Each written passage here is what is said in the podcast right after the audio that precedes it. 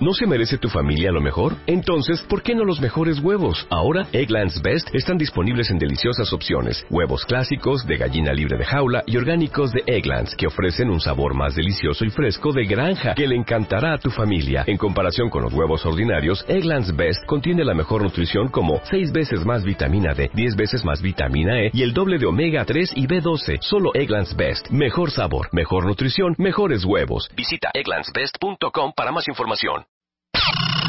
El segundo round. ¿Cómo saber cuándo estás listo y cómo hacerle para no arruinar tu nueva relación? En portada, Ludvika Paleta. ¿Cómo le hizo para que la vida no la tirara a la lona? Las cinco cosas que nunca deberías de decirle a tu jefe. Aprende a lidiar con los cuñados hijos de la y ponles un alto de una vez por todas. Ya basta de tanta culpa. Te decimos cómo transformarla en poder. ¿No sabes dónde quedó tu autoestima? Recupérala. Mua Noviembre. Más de 190 páginas de segundas vueltas, superación personal, neurociencia, salud, fuerza e inspiración. Una revista de Marta de Baile. Atención, atención, atención. La Chaparrita de Oro 2015 abre las puertas del lunario de la Ciudad de México. A todos aquellos que quieran asistir a este magno evento.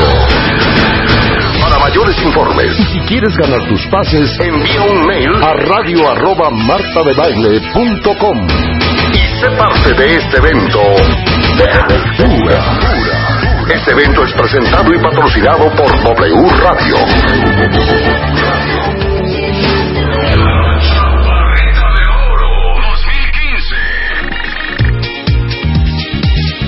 Buongiorno, cuentavientes. Bienvenidos a W Radio en este lindísimo lunes 16 de noviembre. ¿Quién está trabajando hoy? ¿Quién que se está manifieste trabajando? en Ay. Twitter. Ya vi que hay varios aquí que ya están diciendo buenos días, ya que escuchándote. Hay muchos que están chambeando. Oye, nosotros ya llevamos el puente del... eh, ¿cuál Del fue Día de Muertos, Día de Muertos. Ajá. Hoy, trabajamos. Entonces, Buena o sea, onda, se- solidaridad. Pero hoy es oficial. Que se nos, hoy sí es Sí. oficial. Lo que pasa es que se recorre del 20 de noviembre. Por cierto, Marta, ¿qué se festeja el 20 de noviembre? El 20 de noviembre es el Día Mundial Internacional Del Mundo Mundial Universal de la salud virtual. de la salud virtual. Exactamente. No, el 20 de No, noviembre. ya hay, ya hay casi. el 20 de noviembre. Y esto, Chapo, no le pongas... No, no estés viendo, Luisa, no le soples. ¿Qué se festeja? No, yo quiero saber. El 20 de O sea, no creas que noviembre. es una vacación así normal. Porque 20 de noviembre. ¿Qué Sí, será? noviembre. Sí, lo- eh, Es no, fecha patria, ¿eh? Es fecha patria. Ajá. ¿Revolución? Sí. ¡Ay! Pero de la, de, te lo sacaste de la manga, ahora Cero. O sea, sí. 20 de noviembre. Fíjate, pasé festejan por la batalla de Puebla, Ujú. por la independencia, Sea, la revolución. por ¿cómo el no? Día de la Secretaria, Ajá. hasta que llegué al Día de la Revolución. Exactamente. 20 Que de viva noviembre. Villa. Pero no entiendo eso de que mueven los puentes. ¿Cómo? Sí. Lo que pasa es que cae en... Espérate. ¿en? Que 16. dice que Estamos, hoy es 16. 17, a la mitad, claro. Es el viernes Entonces, 20. ajá, y hay esa modita de recorrerlo al lunes. Todos los puentes van a caer en lunes. Ninguno va a caer en viernes. Pues no Entonces se estaría de recorren más, a- al, que al Debbie lunes. no trabajar en viernes. Pues está mejor. No, hija, imagínate la Está menos peor Está menos Mejor la te vas tranquilito, te vas el jueves en la no- nochecita, perdón, el viernes, tranquilito, Sí. y ya regresas el lunes. Ok. Muy bien. Mira, qué bonito. Bueno, hoy vamos a hablar aparte de matrimonios abiertos, que es un tema que viene en la revista MOA. Va a estar Y divertidísimo. viene con nosotros Tere Díaz, Tere Days. Days. Ajá. Vamos a hablar de, hijo, un matrimonio abierto, pero para, para empezar que explique qué es. ¿Qué ¿no? es exactamente? Qué. A ver si nos conviene. A ver si No. nos late. Yay or nay. Vamos a hablar con Marco Daniel Guzmán, el experto en viajes de Viaja Bonito, lo que hay que saber cuando viajas a otros países. Al extranjero. Desde las propinas hasta las saludadas, hasta las señas con las manos. Pero vamos a empezar con un tema tan bonito, tan agradable, Nada escatológico. nada escatológico. ¿Se han preguntado ustedes? Por ejemplo, y ahorita yo tengo en mi mano un tenedor con unos pepinos con limón, sal y chile. Ajá. Con nosotros está Ana Teresa Abreu, ella es gastroenteróloga. Es gastrofisióloga certificada por el Consejo Mexicano de Gastroenterología. Es líder de opinión en microbiota intestinal y probióticos. Miembro de la Asociación Mexicana de Gastroenterología. Miembro de la Asociación Americana de Gastroenterología y miembro de la Asociación Americana de Neurogastroenterología. ¿Qué es neurogastroenterología? Eh, aquí en México lo llamamos fisiología gastrointestinal o motilidad gastrointestinal. Pero en, O en- sea, es el estudio del funcionamiento del tubo digestivo, de todo tu tracto digestivo. Muy bien. Entonces la pregunta es, en esta mano derecha, Ana Teresa Abreu, tengo un tenedorcito con un pepino, con chile y limón. El día de hoy todos van a aprender, no importa si es un pepino, si son unos tacos de bistec, si es un nopalito asado con queso panela, si son unos taquitos dorados de pollo, la ruta de la comida de principio a fin. A fin. O sea, de la boca a ahí donde te conté. Exacto. ¿Cómo lo dices tú? Desde que entras hasta que sale. Desde que entras a que sale más Ok. elegante. Muy bonito. Ok. de la boca a la cola, hombre. Estoy mordiendo este pepino. Antes de que lo mordieras, Ajá. tu cerebro Ajá. em, pensó en alimento. Cuando destapaste el topper, oliste el alimento Ujú. Y viste tu topper con el chilito y los y, y- y los y Y los juguito. Entonces Sí. ahí inició en tu cerebro una fase que se llama fase cefálica. Vista, este Olfato. olfato, Olfato. Y tu pensamiento. Voy a comer. Ajá. En ese momento, como tu cerebro ya integró esa fase cefálica, tu estómago solito empezó a secretar más ácido de lo normal. Ujú. Para Aunque no me poder- lo he metido en la boca. Todavía no. Y si Es alguien está abriendo unos churritos y no Uf. eran míos y ni me van a dar, Se te antojan. A mí pero ya se me, está antojando eh, tu mi- pepino, sí, hija. mi estómago empieza a secretar. Nosotros ya empezamos. Ácido. Rebe y yo ya estamos Sí, salivando. yo ya estoy así, exacto, yo ya estoy así. Ajá. Rebe y yo estamos salivando. Por eso, pero explícame eso. Eh, si alguien se está comiendo una torta junto a mí, no es mía. Te- Ya te- la olí. Ya lo oliste y Ya te la gustó. vi. Es un olor agradable Sí. y la asocias a comida y algo rico. Tu estómago empieza a trabajar por estímulo del cerebro y entonces empieza a secretar un poquito de mayor ácido y tal vez incluso de gastrina, aunque la gastrina se secreta todavía en una fase posterior. Espérame, pero entonces, ¿qué me recomiendas? Para que ese ácido no me arruine el estómago. No, si no alguien está comiendo una torta junto a mí, mejor voy y me compro una. No, no, no. no O le pides dices una una mordida. Ajá. Ajá. No, no te va. Esa, esa cantidad de ácido que se, que así como el estímulo es rápido, si por tu mente pasa, estoy trabajando, estoy, estoy ocupada, también se te pasa el para. Se, se para. Se Ahí detiene, es cuando, no espérame, hay una cosa que siempre mi mamá decía, se me va a hacer Hiel hiel. la boca, ¿Qué es hiel? ¿Qué es hiel? Pues la hiel es una sustancia amarga, se supone que es la expresión de que, de que, de que se- secretas algo amargo por, el, por la sensación de que se te antoja y no lo llevas a cabo. Ajá. Pero, pero es solo una expresión, no quiere no es decir que- malo, no te va a dar un no, torzón hecho, porque no, le das la mordida así. Pues se me va a hacer allí en la boca, mejor si le voy a dar una mordida a esta dona. Sí, claro, pero es, es, es justamente el, pensa- el, el dicho de lo que de lo contrario que te está pasando, porque se te está haciendo agua a la boca, porque estás secretando más saliva Claro. y se te está antojando. Ok. Ok. Entonces, ya, ¿me lo puedo meter a la boca el pepino? Ya. Entonces, ya. Mételo, Ok. mételo, mastica. Ahí va, ¿eh? Ahí va, cuenta. Desde que mastica, eh, Ana Teresa, ¿qué está pasando ahí? Bueno, ahí está trabajando tu lengua, Mm. tus glándulas salivales están liberando una sustancia que se llama lipasa salival. Tu lengua empuja hacia los dientes para hacer una molienda, entonces tú ahí trituras. El bolo, el bolo. Tu es tu bolo, eh, pero pero pero en ese en ese bolo no es solo el pepino, sino ya ya hay saliva que se liberó. Sí, claro. Esa saliva ya empezó el proceso de digestión. Hay bacterias en tu boca que ya empiezan a hacer iba yo a el proceso de digestión que no se van a quedar porque inclusive gracias a que tienes ciertas bacterias no vas a tener caries. Ajá. Sea, tú empiezas a comer y vas a esa misma saliva empieza de alguna manera a lavar, a enjuagar y a ser parte de ese mismo bolo. Nuestros dientes están diseñados para triturar, desgarrar fibras, o sea, nos podemos, podemos desgarrar un pedazo de carne, triturar huesitos de pequeño, de pequeño tamaño. Eh, aparte de, por supuesto, tiene la lengua papilas gustativas que dice mi pepino, tiene la cantidad exacta de limón que me gusta y la cantidad de picante que me gusta para sentirlo rico y como a mí me gusta. Ok. Entonces, toda esa información, siempre el sistema nervioso, no, digo, el sistema digestivo no trabaja solito. Desde la boca hasta el ano está en información constante con el cerebro y el cerebro con el intestino. Tenemos glándulas que están secretando muchas, de- muchas sustancias, tenemos eh, por ejemplo, ácido clorhídrico, tenemos eh, este, pepsinas, sales biliares. Hay movimientos coordinados. Esto es algo muy, muy importante. Pero ahorita ya empezó, ya me lo tragué. Ahorita ya te lo tragaste, pero déjame. Espérate, pues es que vamos paso por paso.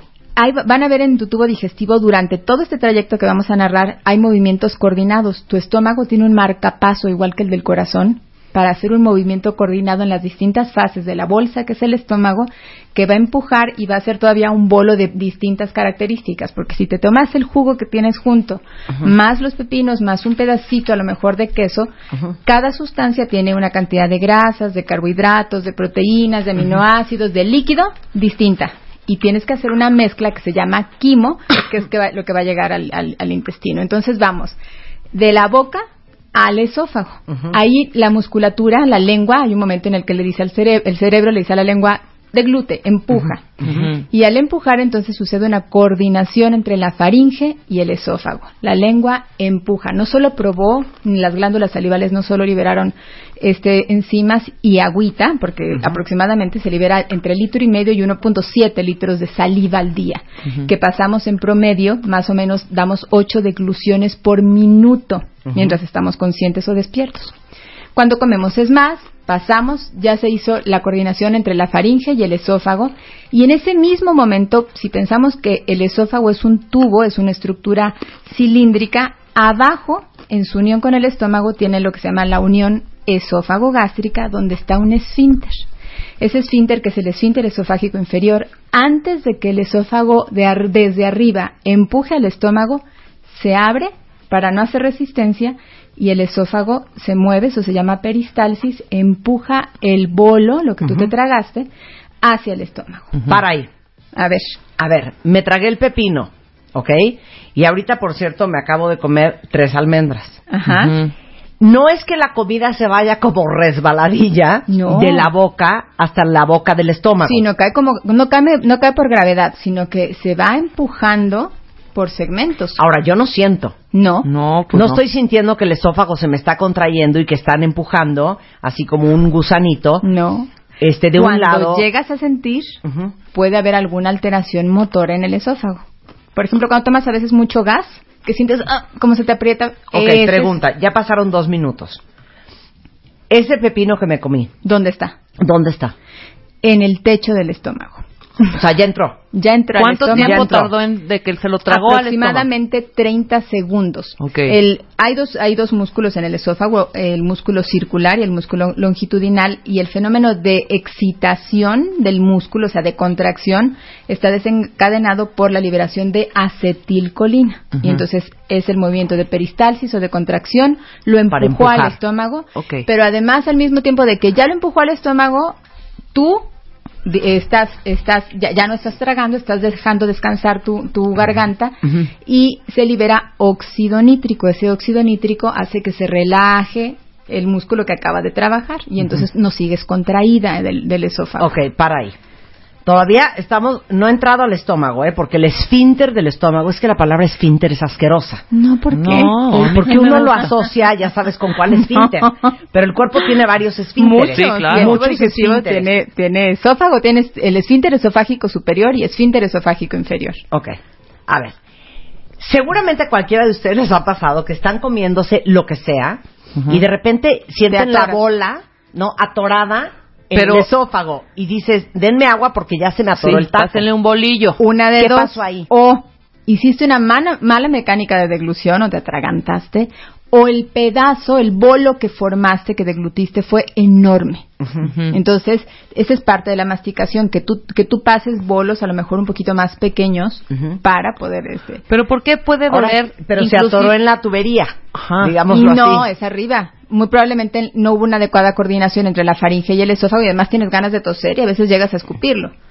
No, Ese pero nada más sientes que lo tienes atorado sensación. como, como en la manzana de Adán. Ah, ya es un bolo muy grandote Sí. y lo único que necesitas a veces es tomar agua y empujarlo, ayudar a, a pro- a que se, se propulse. Y cuando te, como si a mí me ha pasado muchas veces, Ese es por ejemplo, espasmo. ajá, me echo un chicharrón sin agua, sin nada, así lo mastico Y es un dolor de pronto aquí Hasta la atrás, espalda. horrible que parece un infarto atrás. Pero inicia adelante y se va Y se va atrás. para atrás. Se llama Ajá. transfictivo. Ese es un espasmo. Ahí la musculatura se contrajo demasiado. Una de dos. O el bolo estaba demasiado seco, no tenías mucha saliva, no, pa- no, no tuviste nada con qué pasarlo y se quedó contraído. ¿Y qué pasa? ¿No me muero si me pasa? No, pero es un dolor muy fuerte. Espantoso, Es un que dolor quieres muy irte al hospital a decir, Es- algo me está sí, pasando. El dolor de un espasmo esofágico está descrito como los dolores más fuertes y están asociados a dolores, o sea, des- tenemos la obligación de descartar que sea un problema cardíaco. Sí, ¿no? claro. Ok, entonces, ya bajó hasta el primer esfínter, el segundo ya esfínter del pasó el es- esófago. El, esfínter esofágico inferior y en ese momento todo el mundo pero piensa que se abran unas compuertas. se abre. No, no, no, no. Es literalmente un resorte que hace una circunferencia entre, la- eh, entre el estómago y el esófago y ese resorte se relaja Ujú. Y se vuelve a contraer y vuelve a tener el mismo tono. Haz de cuenta que es el resorte de un pantalón deportivo, se abre un poquito y después Pasa vuelve a la comida. pasa la comida y vuelve a regresar a su tono. Ok, Así de sencillo. ya entró al estómago. ¿Por qué? Porque tiene mm, este receptores químicos y receptores mecánicos, entonces solito pasa y tú no sentiste nada de eso. Sí. El estómago ya viene, eh, bueno, hay- aquí viene ya la, la- un- una fase que es la fase gástrica. Ya en el estómago ya se detectó que entró alimento y entonces tu, el estómago va a distenderse. Eh, recuerden que el estómago es como una J o como un eh, que tiene un techo que le llamamos fundus y la parte más baja que se llama antro. Entonces hay una, le- nosotros le llamamos complianza, en la parte del fundus del estómago, que es la que está justo abajo de nuestra costilla izquierda, se hace más grande para poder recibir todo el alimento. No se va a gravedad al- hasta el antro. Por eso me vale la pregunta que voy a hacer. A ver, El estómago, ¿es un hoyo? no, es una bolsa, es un reservorio que Por va eso, a trabajar. pero es una bolsa que tiene hoyo. No, es una bolsa, es una bolsa hueca tal cual. Sí, hueca. Pero colapsada. Y cuando entra el, el- el alimento, se distiende en la parte del fundus y un poquito también en el antro. El alimento se te acomoda debajo de tu costilla izquierda, ese es el fundus, ahí Ajá. está. Se acomoda y va tomando niveles dependiendo de la estructura química que tenga cada, cada alimento. Tú pasaste eh, almendras, Ujú. pepino, Pepino y té. y té. Entonces, el líquido se va a quedar hasta arriba. Las grasas y el... eh, pero estamos Las solo hablando del fundus. Las, las grasas del, este, monoinsaturadas de las, de, de las almendras se van a quedar más abajo. Los carbohidratos, la fibra que tiene se va a quedar en medio. Y después empieza eh, a trabajar el marcapaso del estómago. Empieza a haber unas contracciones antrofúndicas. Empieza a ver como nuevamente está molienda Ajá. se hace junto con lo con moco gas el moco Ah. las- las- o sea, el moco gástrico o porque es, es una sustancia mucosa no, no que no se ve como el moco de la nariz No importa, pero ya oír moco ya uno ve algo horrendo. Eh, ácido clorhídrico, eh, pepsina, empiezan a- empiezas a tener también pepsina y varias sustancias, gas, se libera también gastrina y en ese momento entonces empieza a hacer un algo que llamamos quimo, una mezcla que va teniendo, va, va, dependiendo de la osmolaridad, va a ir pasando a lo mejor primero lo que es muy líquido, pasa hacia el por el píloro, hacia el duodeno, que es la parte más alta del intestino, y después va pasando todo proporcionalmente, dejando al final las grasas y las proteínas. O sea, qué chistoso, ¿no? Es que se hace un solo masacote No, y ahí va pasando todo. No. O sea, imagínense la inteligencia del, cuerpo humano cuerpo que humano. va separando las grasas de los carbohidratos, es de lo los último líquidos. en pasar, las grasas y las carnes. A ver, las para, para hacerlo súper gráfico, de cómo está el estómago cuando está vacío, ¿será como un globo desinflado? Sí, Ok. sí, como un gran globo. Entonces desinflado, imagínense sí. que a un globo le abren ustedes el cuellito y le meten tres frijolitos. Entonces, ese globito se va a distender solo en la parte más alta y va a seguir parcialmente colapsado en lo de abajo. Ok.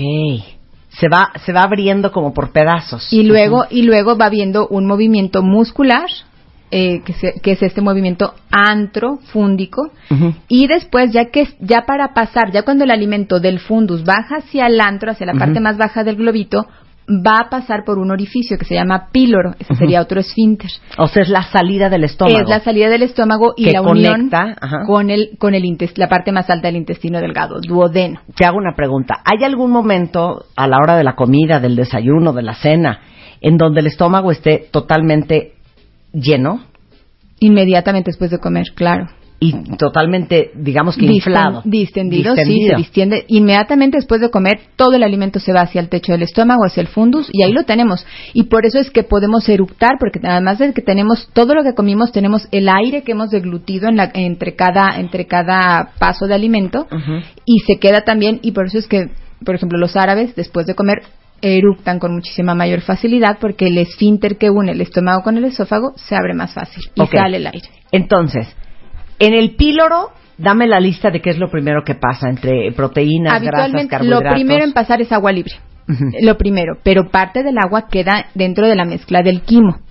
Después pasan carbohidratos, carbohidratos ligeros, carbohidratos pesados después. Después pasan grasas eh, eh, eh, que se llaman grasas monoinsaturadas.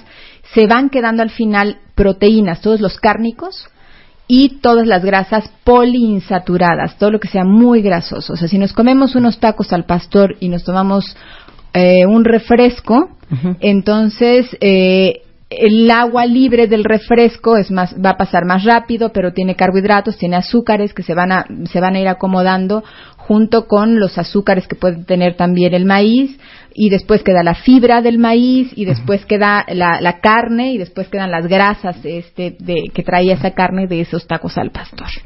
O sea, si te comiste una cochinita, va a estar primero la grasa de la cochinita, luego la carne de la cochinita. Esas son al final, siempre se- esas son las que van a pasar hasta el final a la tripita. Claro, es que yo voy de arriba para abajo.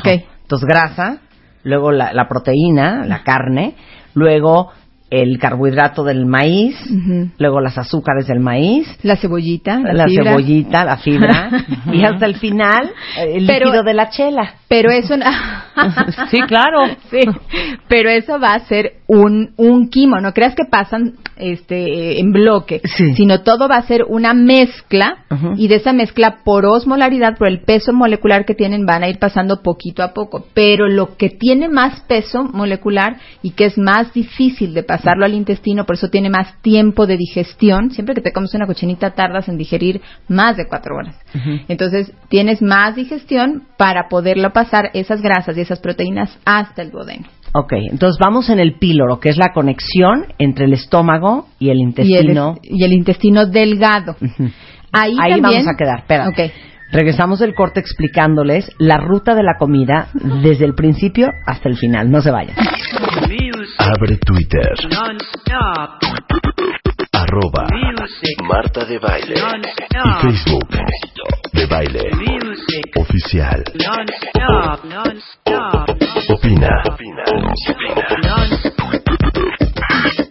A las 10 de la mañana. Marta de Baile. En W. Abre las redes. Non-stop. Escribe.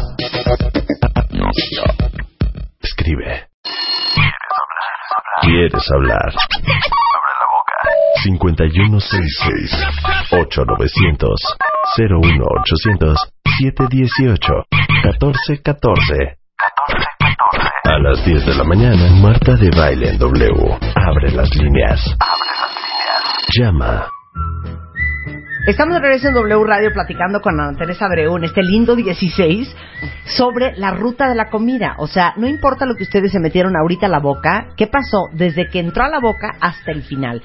Y vamos, ahorita ya pasamos por la lengua, la saliva, la boca, los dientes, la masticación, el, eh, la faringe, el esófago, ya pasamos este por el estómago, ahora estamos en la puerta del estómago y el intestino delgado, que es donde está otro, es, es un Es un esfínter, esfínter, tal cual. que es el píloro. Ujú. Ok.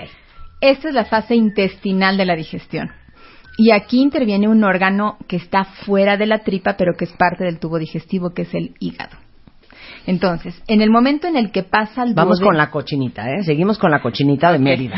en el momento en el que pasa ese quimo, esa mezcla al intestino delgado, El en- bolo. al duodeno, Ajá. Entonces por ahí se exprime otro esfínter, que es el, el ámpula de váter, se exprime y por ahí drena mucha, muchas eh, sales biliares, en concreto se exprime la vesícula y salen todas las sales biliares y enzimas pancreáticas, drenan y, y bañan el alimento, se mezclan junto con el alimento, se llama saponifican las grasas, esto es, hacen jabones con las grasas para poder hacer un proceso de digestión mejor. O sea, las grasas no quedan puras, sino se van, se hacen, se hacen como jabones. Gracias a la presencia de sales biliares y enzimas pancreáticas que drenan por el conducto hepático y por el conducto Y pancreático. entran al intestino delgado. Entran al duodeno. Y, y- y ahí e, e inicia otra fase totalmente de la, de, de la digestión, que es toda la fase este, eh, intestinal, pero aquí quiero mencionarte. Es que no entiendo la diferencia entre el intestino delgado y el duodeno. No, el duodeno es parte del intestino delgado, es la parte más alta del intestino Ah, delgado, pero ahí hay, está, es- están los orificios donde va a drenar. En ¿Dónde concreto, entran? Donde entran e intervienen ya junto con, con- con- con el, la- el bolo alimentario, donde se unen las sales biliares y las enzimas pancreáticas para mejorar todavía la digestión. Y entonces aquí el intestino delgado, que es muy largo, es una estructura larga que en promedio mide entre 6, 7, 8 metros. Es En que no total, puedo el creer que tenemos digestivo- 7 metros No, de bueno. tripa adentro. Como adultos, sí. Nuestro tracto digestivo mide en promedio desde la boca hasta el ano más menos 12, 12 metros. Más menos. Pueden ¿12? ser metros. Santo Dios, pues ¿de aquí a dónde? Pues un- es una alberca. Sí, por eso es que tenemos más bacterias o más microorganismos, arqueas, eh, este, bacterias como tal, protozoarios, virus, hongos, en nuestro tracto digestivo porque trabajan ahí. Tienen un edificio maravilloso donde Plena- planarias, como diría Marta, planarias. Ok, entonces después de que entran las enzimas pancreáticas Aquí y las el- sales biliares por el duodeno hacia hacia el intestino. el intestino Aquí delgado. interviene la máquina hermosa del, del tracto digestivo, que es extra tripa, que se llama hígado. Ahí nuestro hígado realmente selecciona de lo que se está de lo que se está metabolizando, como hay absorción y pasa a la circulación al torrente sanguíneo, el hígado selecciona los carbohidratos que te comiste, si son carbohidratos buenos o malos, selecciona tus grasas, selecciona las proteínas, las empieza a utilizar para formar hormonas o para formar tu colesterol bueno, el colesterol malo, o, o bien para este, eh, este cómo se llama favorecer este vitaminas que se llaman liposolubles o las que dependen de grasas como son la A, la D, la E, la K. Pero ¿cómo formar- está conectado el hígado con el intestino? no, es por la circulación, o sea, Ah. en- ya hay ya hay absorción de estas moléculas, ya están tan finitas y tan delgaditas a ¿Y nivel todas del intestino. pasan por el hígado? Todo pasa por el hígado. El hígado filtra todo, medicamentos, alimentos, todo. O sea, todo, digamos que es la todo. aduana del Sí. organismo. Sí. Es Este un no pasa, me lo quedo yo. Es el cadenero del antro. Es el cadenero del antro. Sí. Entonces, Es- el hígado, por ejemplo, dame, da- dame los ejemplos con qué se queda el hígado y qué permite que Uy, el entre al antro el hígado. El hígado al antro, Sí. al intestino. Sí. ya. El hígado se queda, se puede quedar con todo, con me- medicamentos que tomaste, con herbolaria, con este grasas. Necesita formar hormonas. Nosotros necesitamos hormonas pa- este, para estar viviendo. Necesitamos colesterol bueno, colesterol malo. Necesitamos vitaminas liposolubles. Necesitamos vías metabólicas con el azúcar. Entonces eh, se queda con azúcares buenos. Pero qué tal si lo, en vez de que te comiste un cho- de haberte comido un chocolate rico en polifenoles de puro cacao, te comiste uno que es de manteca vegetal. Sí. Esa manteca vegetal se queda en el hígado, se queda, no se metaboliza, se te queda ahí y está, está descrito que pueden pasar años para que el hígado la metabolice. ¿La grasa vegetal? La grasa vegetal. Hay muchas grasas que, o sea, que se meten en grasas trans que son altamente tóxicas para el hígado porque se depositan y te pueden dar una enfermedad que se llama esteatosis hepática. Esto es depósito de grasa en el hígado. ¿No es hígado graso? Ese es el hígado graso. Y si se inflama la, la- la- la célula hepática, entonces haces esteatohepatitis, un proceso de inflamación crónica del hígado secundario a tu grasa. Pero a ver, o sea, el hígado es como el filtro Turmix Sí, del cuerpo. sí, sí, el hígado es el se órgano queda que con todo lo que no le va bien al cuerpo. Y ocupa distintas vías. También te, te da energía al momento en el que empieza, eh, te dice, ocupa todos estos carbohidratos, pero yo me quedo con estos de reserva, y ocupa todas estas grasas, pero yo me quedo con estas para formar vitaminas, y eh, interviene de manera dinámica. Esto es totalmente dinámico. Ok, Pero pregunta órgano un cuentaviente en, en, en Twitter que expliques qué pasa con el hígado y el alcohol. Ah, bueno. Ok, te metes siete vodkas. Te metes siete vodkas, pero esos- ese vodka llega primero al estómago. Y ahí actúa una, una enzima que se llama deshidrogenasa alcohólica. Los hombres tienen más deshidrogenasa alcohólica que las mujeres. Y hay mujeres que no tienen deshidrogenasa alcohólica. Yo no tengo.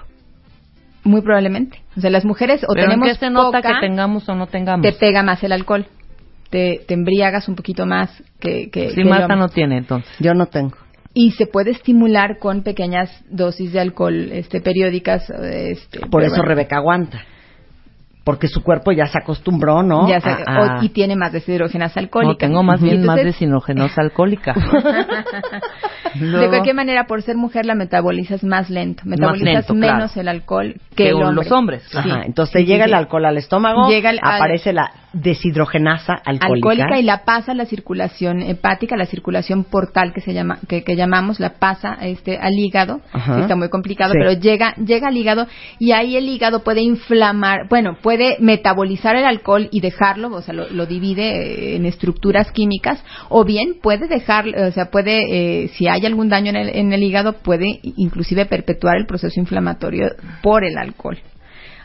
Hay escenarios en el que hay hepatitis alcohólicas agudas por una ingesta O la cirrosis, intensa. ¿qué es? La cirrosis hepática puede ser por alcohol, puede ser por virus de hepatitis B o C, por consumo de, de medicamentos o sustancias hepatotóxicas, por eh, enfermedades autoinmunes, o bien porque tú consumas alcohol de manera crónica. Esto puede favorecerte enfermedades, eh, digo, por depósito de grasa en el hígado, que es la quinta, la- la quinta razón por la cual puedes acabar con cirrosis hepática. Por eso, pero ¿qué se queda en el hígado? En el hígado no, se- no es que se quede, sino que el daño de lo que consumiste favoreció un proceso de inflamación y cicatrización continua que se va perpetuando y este proceso de, de- cicatrización e inflamación te lleva a algo que se llama fibrosis y el hígado de estar esponjadito y ser suavecito se convierte en un órgano duro, eh, tenso, ya no tiene el mismo funcionamiento, las células están inflamadas y se manifiestan por enfermedad. La cirrosis hepática es otro boleto. Ok, entonces, ahora continuamos con...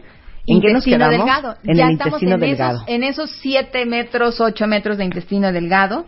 Y entonces ahí lo que hace el intestino, de aquí a que pasa todo ese bolo, todo ese quimo, el intestino sigue absorbiendo agua, dejan, va dejando solo, solo residuo, sigue absorbiendo nutrientes y ahí nuestras bacterias trabajan. Ese, ese es el órgano preciso donde todas nuestras bacterias y microorganismos, lo que llamamos microbiota y sus genes, la, el- el- la microbiota, eh, como tal, va a procesar alimentos. Por ejemplo, tú no comiste lisina, pero resulta que gracias a que tienes unas bacterias en particular en el intestino, obtienes ese aminoácido para tu organismo y para tu salud, que es la lisina. Entonces, es gracias a bacterias intestinales que empiezas no solo a absorber, sino a formar y a fermentar algunos alimentos. Esa fermentación también va a producirte, que esto ya también sucede de manera más intensa en el colon, eh, esa fermentación favorece que tú tengas ácidos grasos de cadena corta, acético, butírico, propiónico. Están asociados a que tengamos energía, a que estemos con actividad, a que nuestro pensamiento esté bien, a que no estemos aletargados. El el, eh, en concreto, el, el- el ácido butírico es de los mejores ácidos grasos que puede producir nuestro tracto digestivo dependiendo de lo que comemos. Entonces, em, fer- se fermentan algunos alimentos, se siguen absorbiendo nutrientes y de ahí ya pasa al intestino grueso. Se conecta por una zona que se llama ciego o válvula ileocecal, eh, intestino delgado con intestino grueso y aquí cambian drásticamente la población, el tipo de bacterias intestinales y aquí es donde tenemos la mayor fermentación y donde vamos a obtener más ácidos grasos de cadena corta. Pero sigue siendo un bolo ya más seco, ya con consistencia, tal vez con más forma, ya no tan líquido como estaba. El colon sigue, sigue eh, absorbiendo agua y las bacterias intestinales que intervienen, dependiendo de lo que tú hayas comido, van a generar ácidos grasos de cadena corta y también gases. Ahí es donde, se, donde empezamos a, se empieza a formar y acumular hidrógeno, dióxido de carbono, metano, nitrógeno. O sea, los este, punes se hacen en el intestino grueso. El intestino que grueso es el hay colon. may- claro, ese es el colon donde hay mayor fermentación. Qué raro, ¿por qué no dicen, ay, traigo una, una intestino gruesitis? ¿Por qué dices traigo colitis? Porque es el, el colon lo ubica la gente este, muy bien y es eso, el, el- lo ubican como el intestino grueso. Ahora, antes de pasar ya po- por ahí al recto, nada más quiero hacerte una pregunta. A ver. Si ahorita tú abres un estómago, ¿cómo va a ser el bolo que ves De los pepinos, las almendras y el té que me comí. Descríbemelo. Totalmente amorfo, tal vez este una, ¿Una sustancia- mazacolota o qué? ma- un mazacote a lo mejor de color este pardo.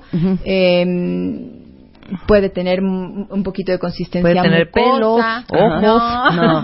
un poquito de consistencia mucosa, eh, pero es totalmente amorfo, no va a haber nada Mismo nada bolo. Mismo bolo. Abres el intestino delgado. ¿Cómo se ve? Se ve más licuado porque eh, ¿Más hay papilla? sí, totalmente más papilla. ¿Papilla ¿Por de qué? Porque carne ahí- y vegetales? porque ahí ya entró sales biliares, puedes verlo más, más, este, más jabonoso, puedes ver como espuma, porque, porque ya las sales biliares hicieron jabones, esas grasas, eh, pero es, eh, lo ves, lo ves líquido, más, más masa. Ok. Abres el intestino grueso. Ahí ya empiezas a ver residuo.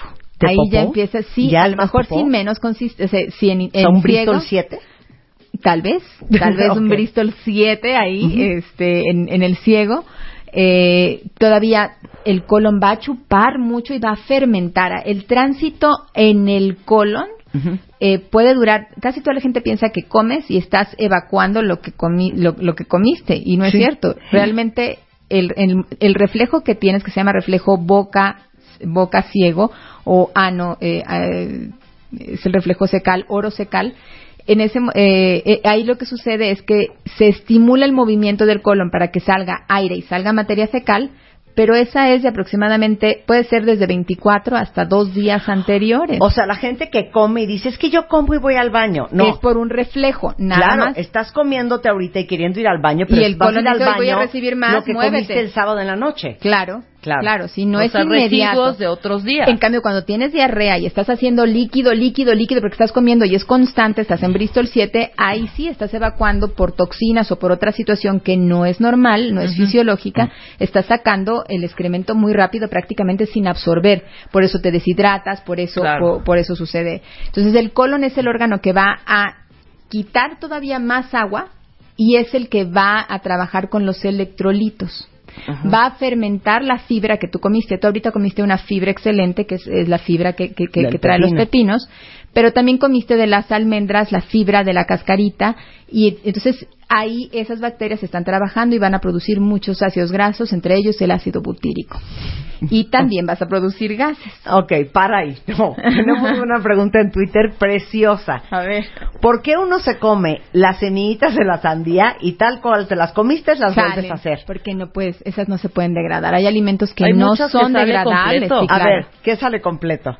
Pues las semillas básicamente, pero ese- ese tipo de semillas que son como muy duras, muy compactas. Sí. Los elotes también. Hasta ¿no? un Eh, granos de ¿eh? elotes, Ajá. mm, pues sí, pero pero habitualmente sí lo degradas. No, Sí. no, está- no pasas todo el elote, pasas algunos granitos de elote que, bueno, finalmente a lo mejor no se pudieron degradar.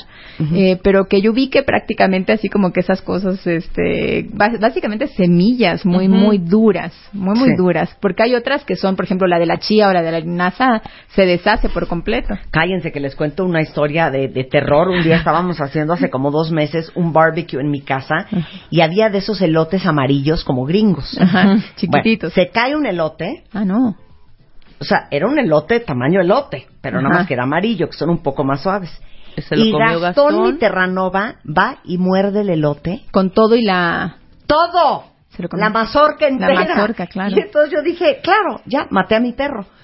Entonces ahí me tienen hablándole al doctor Ernesto Ávila de, el Gastón se comió un elote entero.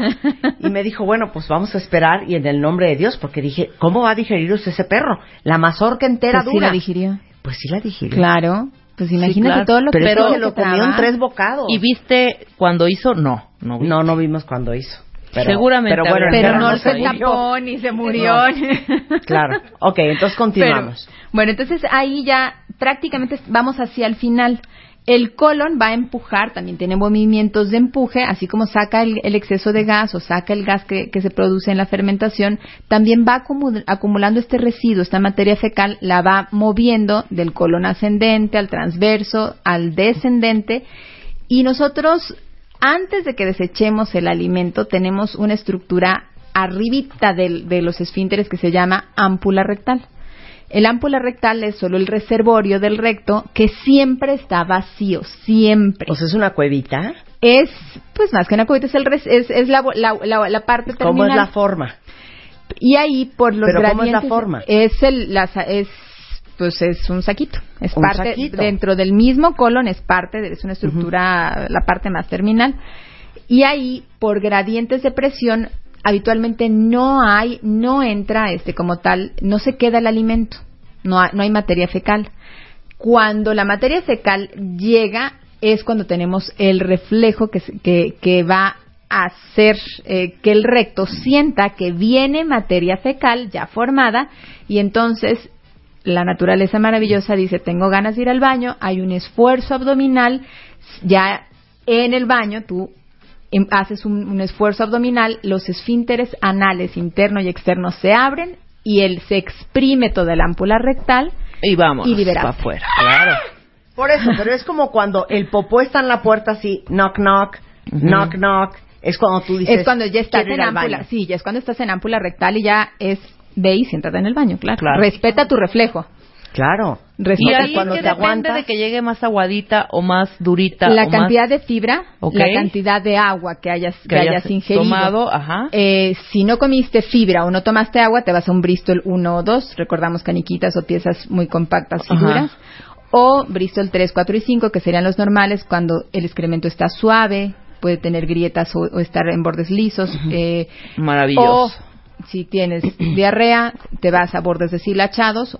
Eso sucede también cuando hay mucha fermentación, cuando hay bacterias que fermentan en exceso estos ácidos grasos. Con alcohol de- eso pasa, mucho con el- deshilache. pero por los por los polioles se, se, se favorece que el alcohol se transforme en un poliol y entonces viene ese excremento más fermentado Claro. o bien diarrea. Muy bien. Claro. Qué bonito. Oye, yo, yo si bebo mucho, me suelto el estómago. Sí, claro. ¿Sin qué? Automáticamente. Sí, si bebo. Ah, pues fermentas, ya Sí, yo fermentas. también. Sí, sí, Pero fermenta. generalmente eh, nuestro nuestro aparato digestivo creo que está bastante Es una maravilla, somos Ajá. una maravilla en la naturaleza. ¿Cómo Oye, no? otra, otra pregunta que te iba a hacer. ¿Por qué la popó es café Ah, sí. y no azul marino? Ah, maravillosa pregunta. O rosa. Maravillosa pregunta por las sales biliares. Ahí es donde interviene también el, el- el hígado. Convierte el ácido cólico en desoxicólico y lo que- y algo que se llama biliverdina en bilirrubinas. Entonces eh, o, o las bilirrubinas más bien a biliverdina. Y entonces tiene ese excremento que puede que puede tener coloraciones hasta verdosas, eh, pero es parte sí, pero es parte del mismo metabolismo de las sales biliares. Pero entonces, si no hubiera sales biliares, ¿de qué Estaríamos. Sin color.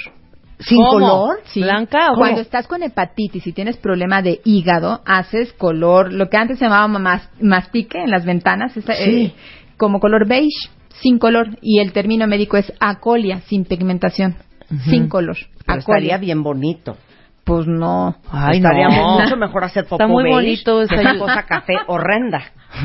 Depende o sea, de es qué tan café. horrenda que hasta la gente dice, es café caca. Sí, claro. Sí, pero depende también de lo que comiste del color de café, porque Sí, hay no, un café, café. oscuro, Sí, un café hay café clarito, oscuro, hay café- café beige, oscuro. ajá, un castaño su- claro. Su color camello. dependiendo si de lo que mucha comas. leche y na- si nada más tomas leche y tomas y, to- y comes queso, seguro vas a ser color de color claro, porque Claro. el alimento no va Y no si va te a- metes un jugo de betabel, vas, vas a ser, rojo muy oscuro o incluso negruzco. o negruzco. Claro, por el hierro. Ajá. Oiga, sí, sí, no, sí. no, no te puedes ir. Regresando del corte, puedo hacer unas preguntas más. Sí. Quiero saber cuando te duele tal cosa, dónde está el problema. Órale. Ok, regresando del corte, no se vayan. Music Abre Twitter.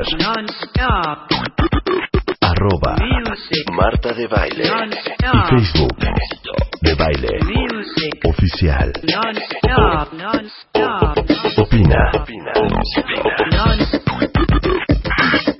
A las 10 de la mañana. Marta de Baile. En W.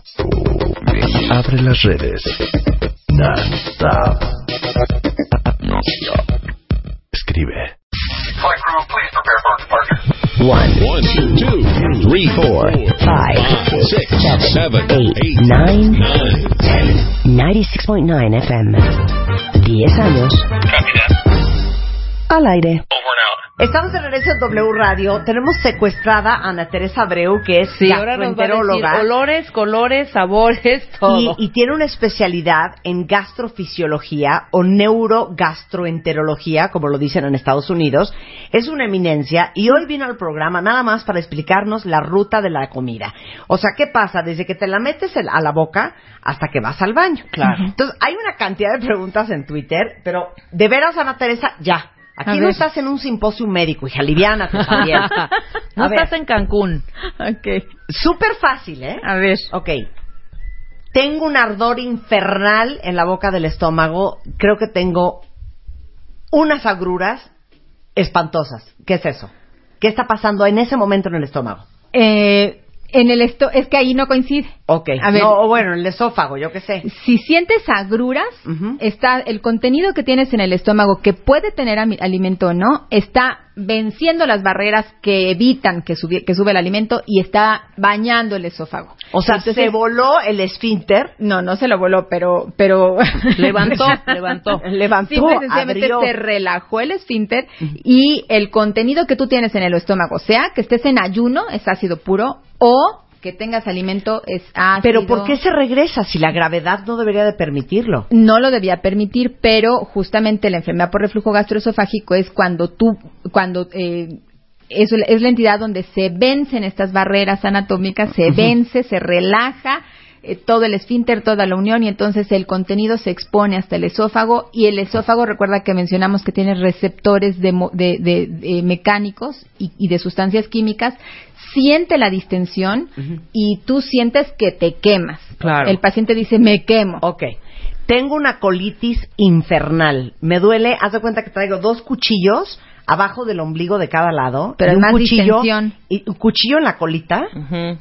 y parece que traigo cinco meses de Y que embarazo. no sabe si es cólico menstrual o quién sabe qué. A ver, Bueno, ¿qué es lo que está pasando en ese si momento? no estás menstruando, si sientes mucho dolor, puede ser que tengas un espasmo muy fuerte en.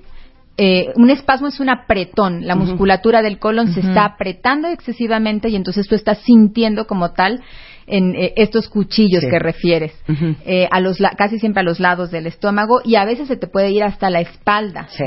Eh, y ¿Pero cuando es? ¿Que se está con- se está contrayendo el intestino grueso? El intestino grueso, pero es un segmento. El, y cuando te sientes, y si a la parte sientes inflada y distendida, quiere decir que en un segmento estás apretada y en otro, por ejemplo en el colon transverso, estás llena de aire. Y como estás apretada, no está saliendo el, El aire, por el recto. Cuando te duele el recto, esto puede ser o ¿Nunca han porque sentido un cuchillo en el recto? Como un palo lo ahí, describen una como una estaca. Una Lo estaca Así se horrenda. describen, ¿Cómo? así se describe como Una estaca, estaca. la sensación de Con estaca. picos, de hecho, Sí. ¿eh? De- en el recto. Eso puede ser, el escenario puede ser o que tengas un espasmo en la musculatura, estés un- teniendo un, ¿Pero un qué, del- espasmo del- del, del recto, recto? sí. O hay, hay personas que están muy acostumbradas, Marta, a aguantarse de ir al baño. Y entonces eh, eh, hacen, a- incrementan la presión, es un músculo que tú lo ejercitas. Entonces, si tú estás acostumbrada a apretar, puedes llegar a hacer una cosa que se llama anismus o anismo, en el que aprietas mucho el esfínter y puedes tener eh, dolor, pero el excremento que iba a salir se te hizo duro, Sí, no ya sale. está suave, dejaste pasar el reflejo y entonces cuando se acomoda en el ámpula rectal, tú estás teniendo este dolor como de estaca. No, y casi bueno, siempre yo- es más cuando estás estreñido. Claro. Ahora, cuando a mí me ha dado colitis, que le hablan a Teresa llorando al celular, me dices, pon una almohada, Una, una compresa de gel caliente. tu, col- tu cojín eléctrico, Ajá. y acuéstate encima de la almohada boca abajo. ¿Por Sí. qué? Porque el calor, de alguna u otra manera, ese es, ese es, un, es un efecto placebo, pero que sí tiene, o sea, te, te- te da un poquito de placer, pero que sí tiene una, tiene, tiene una explicación. Con el calor, por ejemplo, cuando nosotros nos movemos, nuestra musculatura abdominal, cuando caminamos, vamos a una caminata, también favorecemos que se nos mueva la tripa. Con el calorcito en, en el abdomen, puedes tener cierta relajación de la musculatura y vas a comprimirlo con una almohada y al acostarte boca abajo, nuestra panza habitualmente crece hacia arriba si nos acostamos boca arriba. Al acostarnos boca abajo vamos a favorecer entonces que se relaje un poquito más la musculatura, las zonas que tienes con espasmo se relajen y canalices gases. Te digo algo, es mágico, ¿eh? Sí, sí se o quita. sea, yo me acuesto boca abajo con mi cojín eléctrico en mi almohada Yes. y a los 10 minutos ya se me quita. Sí. Impresionante. Bueno, Sí, y cuando el impresionante. dolor es arriba del ombligo y hace cuenta que te están estirando el instenti- intestino Y te grueso, estás delgado, colon. inflando. Así. Y la panza es de embarazo de nueve Ese meses. es, ese es distensión. Esa es el, es, es el escenario contrario al espasmo. Ok. Como es músculo, ubiquemos que el colon es, un- es una estructura circular. El músculo, si está excesivamente apretado, te va a doler. Pero si sus fibras están muy estiradas, también te van a doler. Y ahí es el gas que está atrapado porque tiene ese espasmo casi siempre en lo que llamamos los ángulos, el hepático y el esplénico del colon. Y A todo los el- lados de a la los panza. lados, abajo Sí. de las costillas, entonces se te queda todo el colon transverso con el aire atrapado y es cuando te sientes morir Horrible. estás exactamente Entonces, ¿ahí qué hacemos? inflada y distendida. Hay que romper el espasmo que hay más abajo para que salga el aire. ¿Y cómo lo hacemos? Casi siempre con medicamentos, con Sí, claro. Es que les digo que de veras eh, los datos de la doctora Ana Teresa Abreu deberían de ser también No, parte de directorios diosa. que tienen en su celular. Ella es eh, de las pocas eh, gastrofisiólogas que hay y gastroenteróloga aparte. Está aquí en el Hospital Ángeles del, Ángeles del Pedregal y danos el teléfono, hija, lo que se nos ofrezca, Ana Teresa. 56 52 22 40 y 56 52 22 31. Ahí la encuentran. Ahí estamos. Habrías de ya abierto un, un Twitter. Ya, Ana a Teresa, claro. un Twitter. Lo que pasa es que está bien poco en México, pero... No importa, no importa. Bueno, vamos a No hacerlo. importa. Ábrelo. Te queremos, Ana Teresa, te Igual, queremos. yo Qué divertido. mil gracias. Ana aprender Gastro. sobre nuestro... Ana Gastro. Ana Gastro. Ana Gastro. Arroba Ana Gastro. Bueno. Así, ¿No? Qué divertido que nos hayas explicado cómo funciona el intestino ¿Cómo grueso, el pasó tu, tu delgado. pepino? Que ¿Cómo de hecho el esta idea fue de nuestro gran Memo, el becario. Memo. Muy bien, Memo. Muy bien, Felicidades, Memo. Memo. Nada más una cosa rápida antes de que te vayas. Cuando estás comiendo, literal a media comida, dices, ¡ah! Que te cayó algo mal. ¿Eso qué fue? No, no te ca- y no te cayó mal lo que comiste. Eso es que se movió tu colon, probablemente tenías un espasmo, el espasmo se- o, o al revés tenías una distensión y se fue a espasmo, apretó para empujar el, el gas que tenías y el excremento y se manifestó dolor. Pero no es porque el alimento te esté cayendo mal de manera inmediata. Así que vete a revisar. Ok, este pepino que me acabo de comer. ¿Te dio dolor? ¿Cuándo lo dio voy a evacuar? No. No, pasado mañana, mañana en la mañana en la mañana. Mañana en la No, mañana. Mañana, mañana. mañana ve a ver si hay semillitas. No. El reflejo evacuatorio más fuerte es matutino y casi siempre es después del desayuno. Ay, sí, es el mejor y el más rico. Bueno, Es el más cualquier hora es delicioso. Es Bueno. el más intenso. Te queremos, Ana Teresa, Bueno. te queremos. Muchas gracias, ¿eh? Un abrazo. El segundo round. ¿Cómo saber cuándo estás listo y cómo hacerle para no arruinar tu nueva relación? En portada, Ludvika Paleta. ¿Cómo le hizo para que la vida no la tirara a la lona? Las cinco cosas que nunca deberías de decirle a tu jefe. Ya basta de tanta culpa. Mua Noviembre. Más de 190 páginas de segundas vueltas, superación personal, neurociencia, salud, fuerza e inspiración. Una revista de Marta de Baile. Marco Daniel Guzmán es in the house, el de viaja bonito, barato.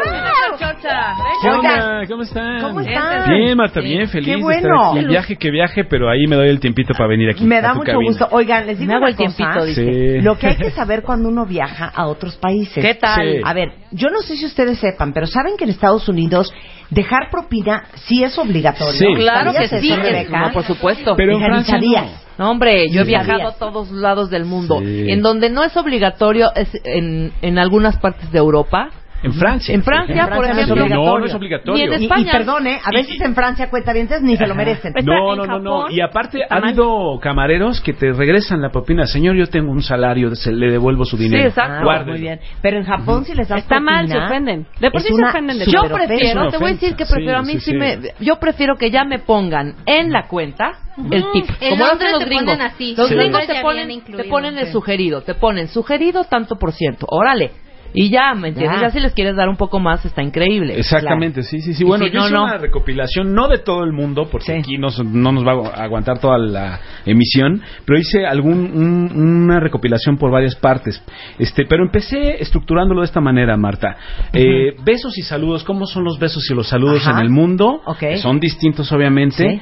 Y luego las señas en el mundo, ¿qué Ok. significan? Y las costumbres. Y, las, costumbres. Entonces vamos a hablar besos y saludos, Ajá. señas Y costumbres. Sí, sí, sí, sí, sí. Vámonos a África. Mira, eh, esto es un poco fuerte lo que ustedes van a escuchar, pero me creerás que en Música de África, África, Marta, Luz. Música, de África. Bien, bien, Luz. se saludan, bueno, mientras por ejemplo en otras partes del mundo como los asiáticos no se tocan, no se tocan para saludarse, aquí sí se tocan con cierta parte de su cuerpo, que no sé si sea radiofónico decirlo, Dilo como pero va. la- en el norte de Malawi, en el distrito de Karonga, en Nga, en África, los hombres se saludan sacudiendo el pene del otro, uno contra otro. Y uno puede y no lo llegar- digo yo, lo ¿Pero dicen están varios encuerados o qué? Este, no, traen taparrabo, traen taparrabo, Ah, ok. entonces lo sí, hacen de porque con ladito. un pantalón es como un restregón, ¿no? Sí, sí, sí, sí. Pero tú los ves haciendo eso y sí puedes exclamar.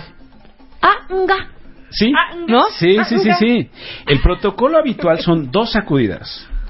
Eh, pudiendo darse sacudidas si tiene grado mayor aprecio, si existe una relación familiar. Es decir, si es tu tío, puede ser dos o tres o cuatro sacudidas. Sí, pero si es tu Sí. brother del alma, hasta cinco y ocho. Hasta cinco, sí, sí, Y sí. si es tu, bueno, tu carnal desde kinder, Ahí te quedas Ajá. media hora. ¿Y qué, te quedas media hora. Será sí. así de, a ver, burundanga, ya se la sacudaste, sacudiste a tu tío.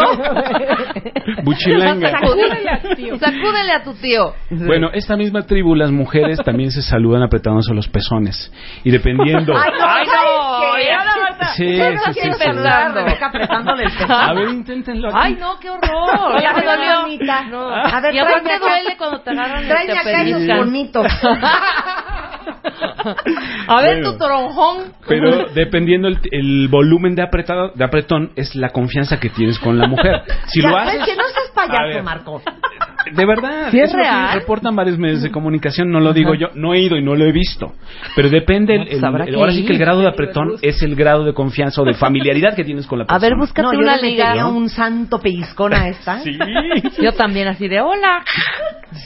Un, Yo- yo un poquito. pellizcón y jalón, ¿no? Ya, como para dejar clara la amistad. Hasta ¿no? un jalón. Oye, búscate una liga. Igual existe video de esos Ándale, saludos. vamos a ver. Ok, Ajá. vamos al otro lado de la moneda, al otro extremo. China, Japón. Son personas que son muy dados a que el contacto físico no exista. Sí. Pero las reverencias existen en los saludos, ¿no? O sea, en Japón el, el saludo se basa en base, está en base a inclinaciones de la cabeza y entre más inclinado es mayor la reverencia que, que tengan con la persona, Y el respeto. saludando el Claro. respeto. En Japón a veces los japoneses están hablando por teléfono y se están inclinando, no sé si les ha tocado Sí, como sí, ver sí. que están hablando por teléfono en el metro y todos Sí. están saludando y pues ellos no son mucho de contacto físico. No, pues y cuando tuvimos a nuestro en clases de Satoru. idiomas, A Satoru.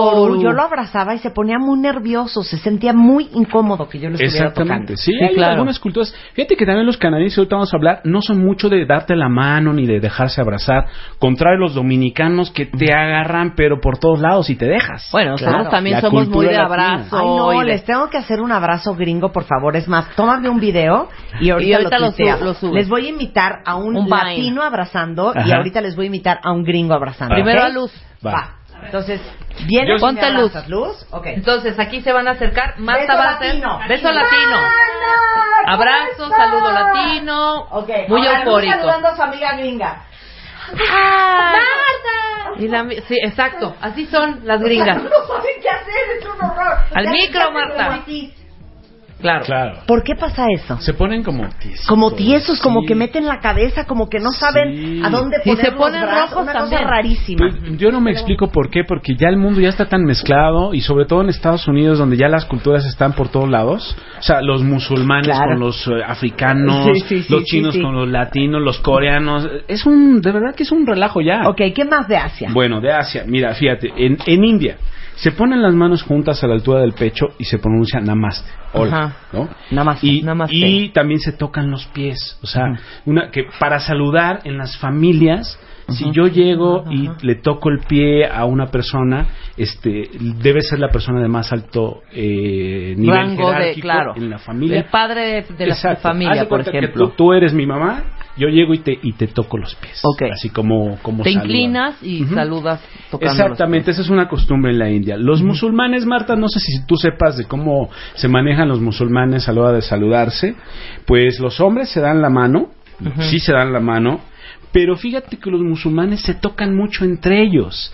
Y tú como a lo mejor latino te das cuenta y, y los ves que se están tocando y dices, bueno, ¿por qué se tocan tanto? Pero no pueden tocar los hombres a las mujeres. Sí. Ni siquiera las pueden mirar a los ojos. Y más si es una mujer que es esposa de otro musulmán. O sea, Claro. no puedes mirarla. Y entre ellos es muy extraño porque se tocan, se abrazan, este, Se saludan de se beso. saludan de beso, Ajá. claro, pero, pero ya con las mujeres no. Es decir, si tú viajas a cualquier país musulmán y tienes un amigo musulmán, igual te permite que lo toques. Pero si ese musulmán tiene a su esposa, a su novia, a su prometida, no, No la mires a los ojos, Y no, cuidado, no le la des andas la mano, sobeteando. no la a mí me fascinan los hombres que se saludan de beso.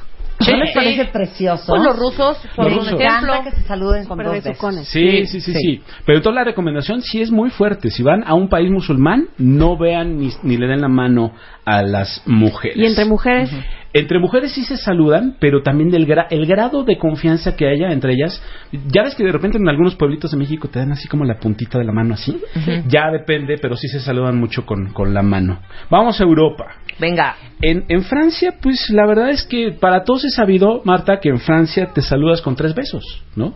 Tres besos empezando por el lado izquierdo, el lado derecho y el que sigue. Ajá. Pero ahora hay una nueva moda, sobre todo en los millennials, que ahora se saludan de cuatro besos. Entonces está, está lindo, ¿no? No, Ah. está muy bonito. Entonces, si van a Francia, pues apliquen la de los cuatro besos. bueno, en Madrid, en España son dos, ¿no? Sí, uno sí, y sí. uno. En, en España son dos. Y es, es bonito porque nosotros los mexicanos llegamos a España y damos un beso y, y el no, es español se queda horrible, así. claro, es horrible Claro, que que otro cachetito otro, tú lo quitas y ellos ya te pusieron el otro cachetito para que le des el segundo beso. Exactamente. En- Los holandeses, cuando ya tienen un grado de confianza, se dan un beso muy cercano a la boca de manera fugaz. Así. ¿Dónde? En la comisura. El- no, no, no, directo No, en la boca. Ah, en la boca, sí, o sea, no hay no. corner. No, no, no, No es corner. No es corner. Es derecho. Es de manera fugaz y, y es por cuando ya tienes confiancita. Pero ¿no? hombre, hombre, mujer, mujer, Este, hombre, mujer, todo. No, mujer, hombre. Ah, Aquí mujer, la- la hombre. cosa Imagínate, tienes confiancita. Luego, eh, los hombres en Polonia hay una antigua con- costumbre que besan las manos de las mujeres cuando son presentadas o apenas son conocidas. Es muy antigua, ya se está perdiendo un poquito porque, bueno, con esto de la globalización, en fin. Y llegamos a Rusia. Normal darse tres besos y en ciertas regiones hasta darse seis besos. Me gusta. Me gusta mucho. Y bueno, hubo una foto muy famosa cuando fue la etapa eh, de, del comunismo en que dos líderes de... Brezhnev y Honecker, ¿no? Exactamente. Ujú. Se dieron un beso que le dio la vuelta al mundo en esos tiempos. La. Unión en los- Soviética y el ah, primer ministro alemán. Exactamente. Si puedes dejar que Marco Daniel cuente la No, historia, pues es Marta. que- Que yo también traigo mi ¿Sabes beberro cultural.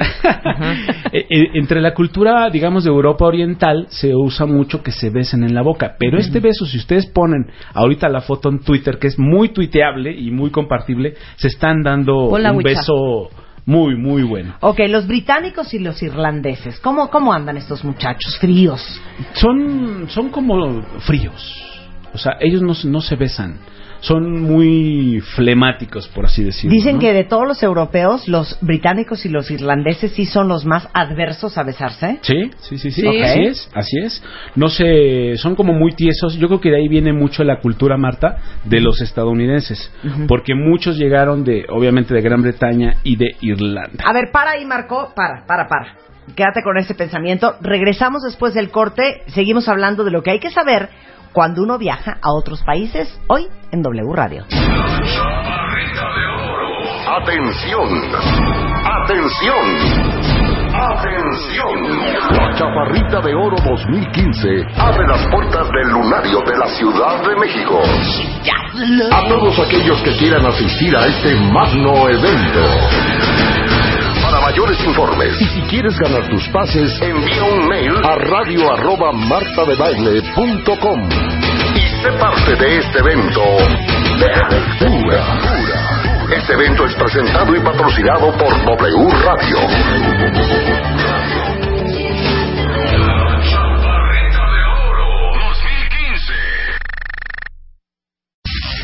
Please prepare for departure. One, two, three, four, five, six, seven, eight, nine. ten. 96.9 FM. 10 años. Al aire. Estamos de regreso en W hablando con Marco Daniel Guzmán de Viaja Bonito, experto en viajes, sobre las cosas que son importantes saber cuando uno va de viaje, desde el tema de las propinas hasta cómo se agradece, hasta pues las señas con las manos. Venga, Marco. Bueno, Oceanía. Algunas regiones de Polinesia también eh, hay mucha similitud con el beso esquimal, ¿no? El de la nariz. el de la Ay, el de la nariz. Así es.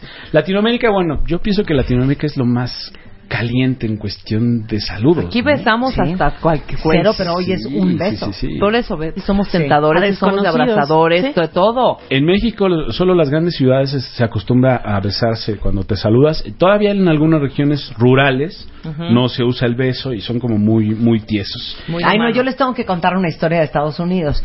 Eh, eh, las amigas de mi hija chica, que son gringas, pasaron enfermas como cuatro días diciéndole a mi hija que estaban súper agobiadas y que estaban ensayando entre ellas para cuando yo llegara saludarme de beso. Porque no sabían hacerlo y se morían de la vergüenza. Ay, Entonces, no. cuando llegué, yo ya tenía esta información, le dije, ven acá Samantha, bésame niña. Y se puso roja, roja, roja, roja. Y Ajá. les daba una impresión tener que besar a la mamá de su amiga.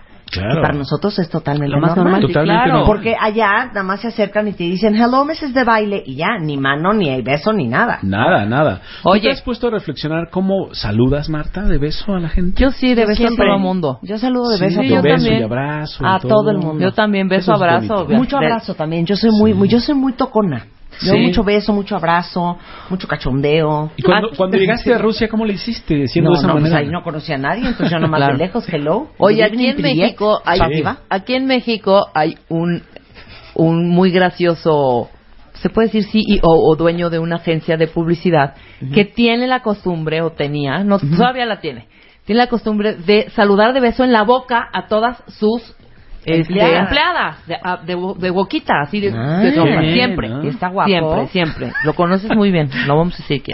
Ah, Pero bueno, sí. resulta ¿Quién que una será? amiga entra Ajá. era de nuevo ingreso y le dice una que ya lleva como 10 años en la agencia, dice, cuando fulanito baje, Ajá. no te vas a sacar de onda, tú pon la trompita, porque te va a besar en la boca, besa a todo el mundo en la boca. No, sí, sí, sí, sí, entonces ya pasa el tiempo, al dos días, ¿qué pasó ya? Ya, pero este, pues no es tan, cha- tan chaparrito. Y le dice, mi amiga, pues ¿a quién besaste? Pues al viejito ese. ¡Ese no es, bruja! Se besó a otro. Ay, no, ya, papacito. Oye. ok, vamos a pasar de los besos a las señas. Pero, pero antes nada más decir lo de los argentinos. Eso es bien bonito porque los argentinos sí se besan y se besan con cariño.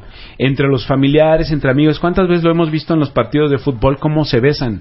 Inclusive meten gol y casi, casi se agarran a besos en la boca. Para ellos es muy, muy normal. Bueno, vamos a la siguiente Vamos parte. a las señas. Señas. De hecho, vamos a mandarles el MOA to go, o, eh, algo que hicimos en la revista MOA de las señas en el mundo. Ahorita se los mando por Twitter para que vean qué significan todas las mani- eh, los Las- sí, deditos todos y los las deditos. manitas en otras partes del mundo. Vol- volvemos a hablar de Medio Oriente. Si ustedes ponen el pulgar hacia arriba en señal de OK, está Sí. todo bien. Sí. O, En- o dame right. o dame o right o, o- o está ok Pulgar ahí. para arriba.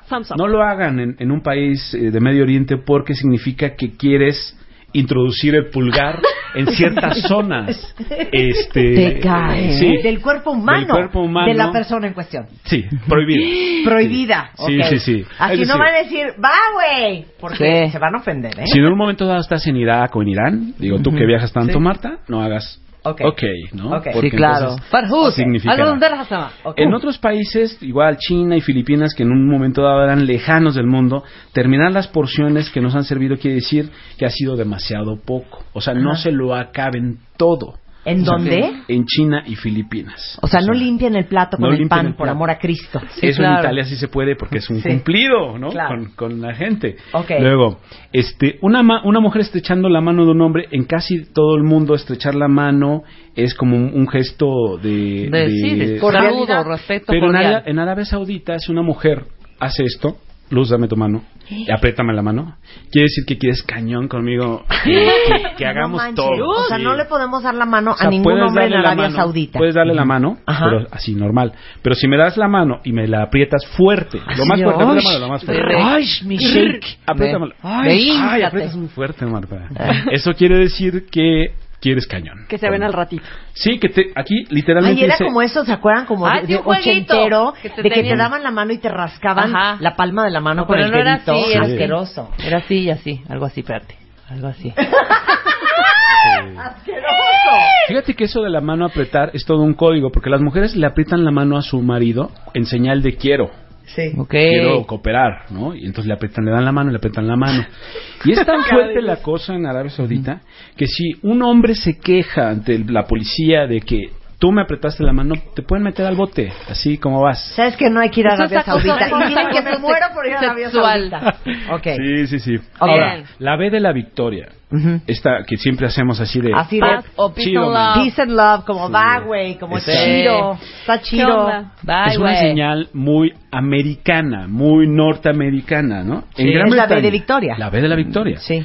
En, en- que viene de Gran Bretaña, se importó de Gran Bretaña, pero este eh, eh, esta B de la Victoria, si tú le pones la B de la Victoria al Reino Unido, Irlanda, Australia y Nueva Zelanda, si tú lo haces, significa con los dedos, o sea, si tú haces así, o sea, si le haces así y le haces así, O sea, pones encima de, de la B de Victoria Ajá. la otra palma de la mano como Ajá. haciéndole casita. Sí, si yo hago así es de tú y yo así. Sí.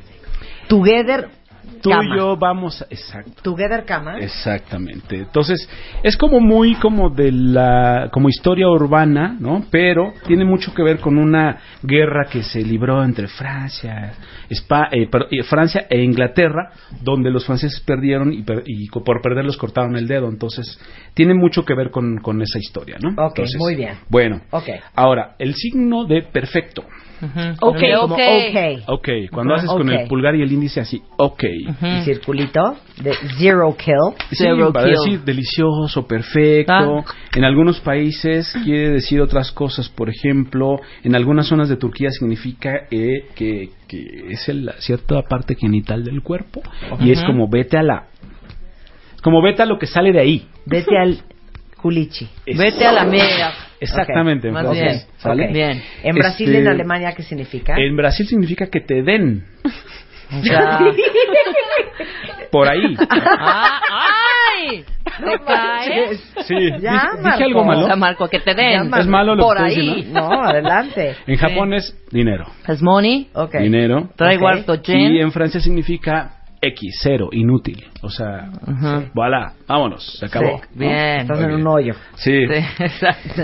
Bueno, no pun intended. este, en, ya hablamos de los pulgares hacia arriba. Cruzar los también dedos. El Ajá. pulgar arriba en Grecia, Rusia y África Occidental también ciertas zonas es como de hacia arriba. Cruzar los dedos, en la mayoría de los países occidentales, cruzar es como de atraer suerte. En Vietnam estás ofrendiendo a alguien que está eh, frente a ti. Es, en Vietnam, si tú pones los dedos así, significan que son los genitales femeninos. O sea, es- No, ya no saben qué inventar. Sí, exacto. En todo Ya caso, saben. cruzar los dedos de chanquitos deberían ser las piernas de una mujer. Cruzarlas, ¿no? Rehusándose Sí. Rehusándose. ¿No? Ah, cooperar.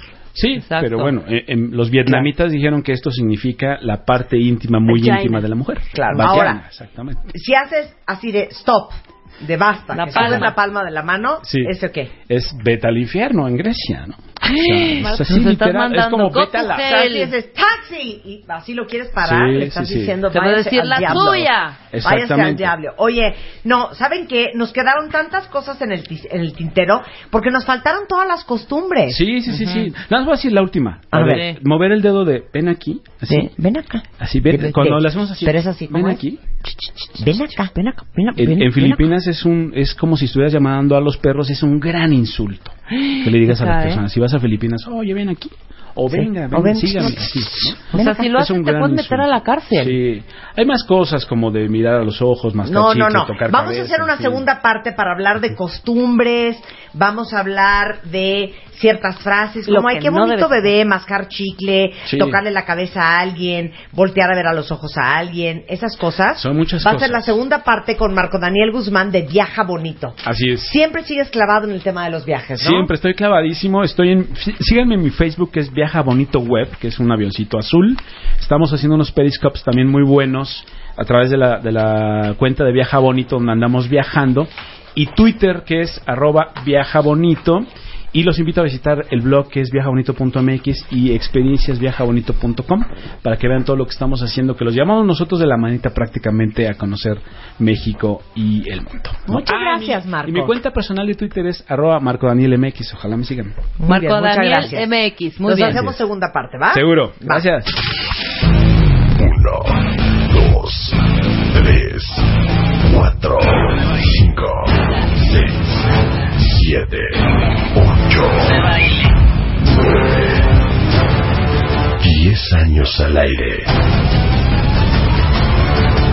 Con Marta de Baile. Bueno, con nosotros Tere Days. Tere, Tere como Days. ustedes saben, ¿eh? ¿no te encanta Tere Days? Tere Díaz, pues. Es como Tere cuando Days. Julio Iglesias se presentó July Church. Ay, July July Church. Es precioso. Ella es psicoterapeuta, es especialista en desarrollo personal. Y lo más importante de todo es que colabora bien seguido con la revista MOA. Y este mes de noviembre, un artículo muy provocador, Teresita Díaz. Matrimonios abiertos. Yay or nay. Rebeca ni siquiera entiende qué es. Es que yo, más, ¿sabes yo. qué? arranco con mi depresión por lo que me dijiste cuando llegué. ¿eh? A- a ver, ¿qué es eso? Que, ¿qué es eso? A ver, ¿qué es Matrimonio eso? abierto. A ver, ¿qué vale, es eso? dijo, me vale, Ay, y con no, una letra que no, voy a decir. Pero, Es que mira. ¿qué es el matrimonio abierto? Te voy a decir algo importante eh, que yo. No Ajá. es que estoy a favor ni en contra de los cerrados, de los abiertos. Hablo de una realidad que está ocurriendo. Ajá. La mayoría de las parejas y de las personas tienen relaciones extraconyugales. O sea, los porcentajes son muy altos. Muy alto. Entonces, eso ocurre. Mm, No es que te estés contando, preguntando y platicando, pero eso ocurre. Pero sigue siendo muy señalado y muy mal visto. Esto nos habla de una realidad.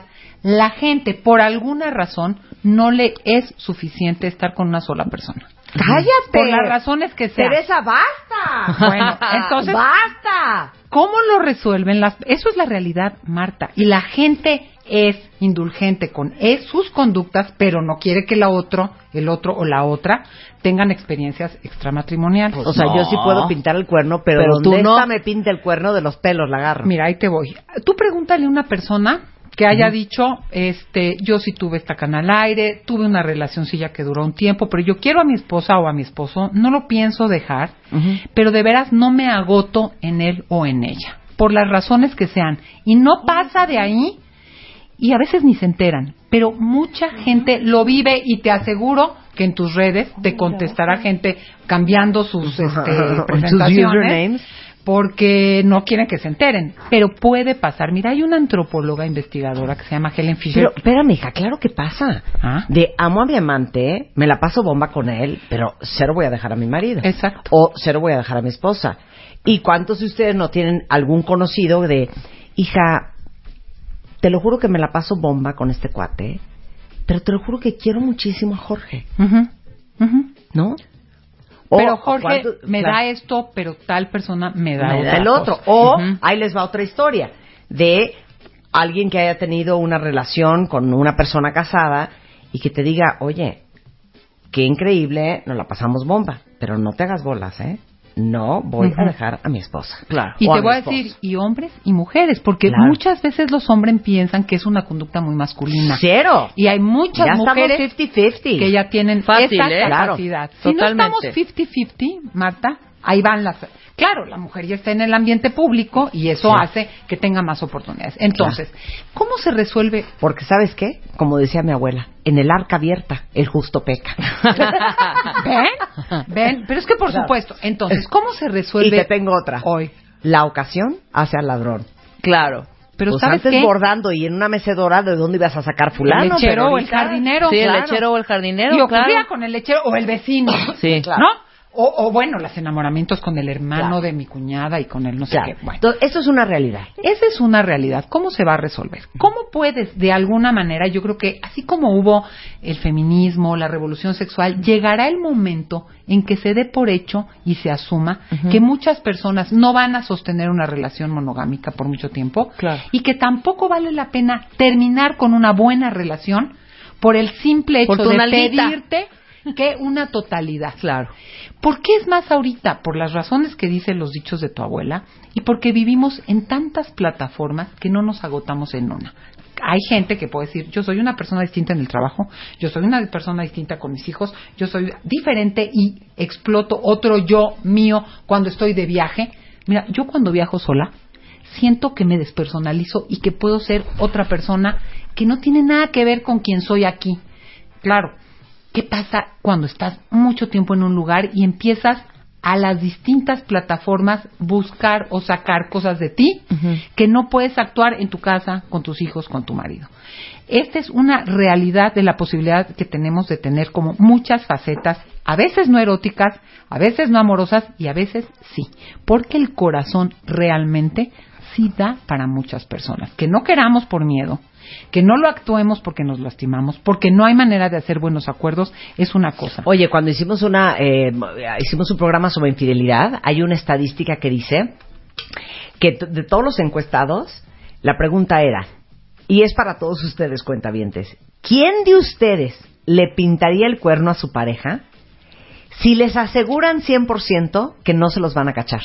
Muchos. O sea, 82%. Muchos. Sí, claro. Pero aparte te voy a decir, el estigma de seguro ya no me quiere. O sea, hay una idea de que si yo establezco una relación con otro, me- ya no me quiere, ya no le gusto, hice algo mal. Por supuesto que hay relaciones malas que se sostienen a través de otras personas. Pero hay gente que no se saldrá de su relación, y yo conozco gente que llega a terapia infinita, a veces en el dilema moral, en que quisiera esto, pero quiero el otro. Y hay quien no tiene ya ni el dilema y es muy cuidadoso y se maneja pues de una forma inteligente, cuidadosa para él y cuidadosa para el otro. Entonces, cuando hablamos de matrimonios abiertos, es asumir que tenemos muchos yoes, que antes, yo pienso en mi abuela, que vivía en un pueblillo ahí en España, que eran 400 personas y que trabajaban en el negocio familiar, pues hay pocas posibilidades de, de experimentar, y más ahora con los mundos virtuales, quién eres tú con otra persona.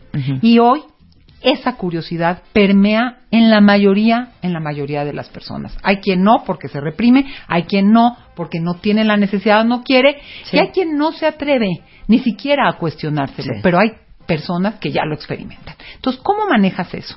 Yo creo que nos faltan muchos años para poder asumir con tranquilidad esta diferencia entre fidelidad y exclusividad sexual.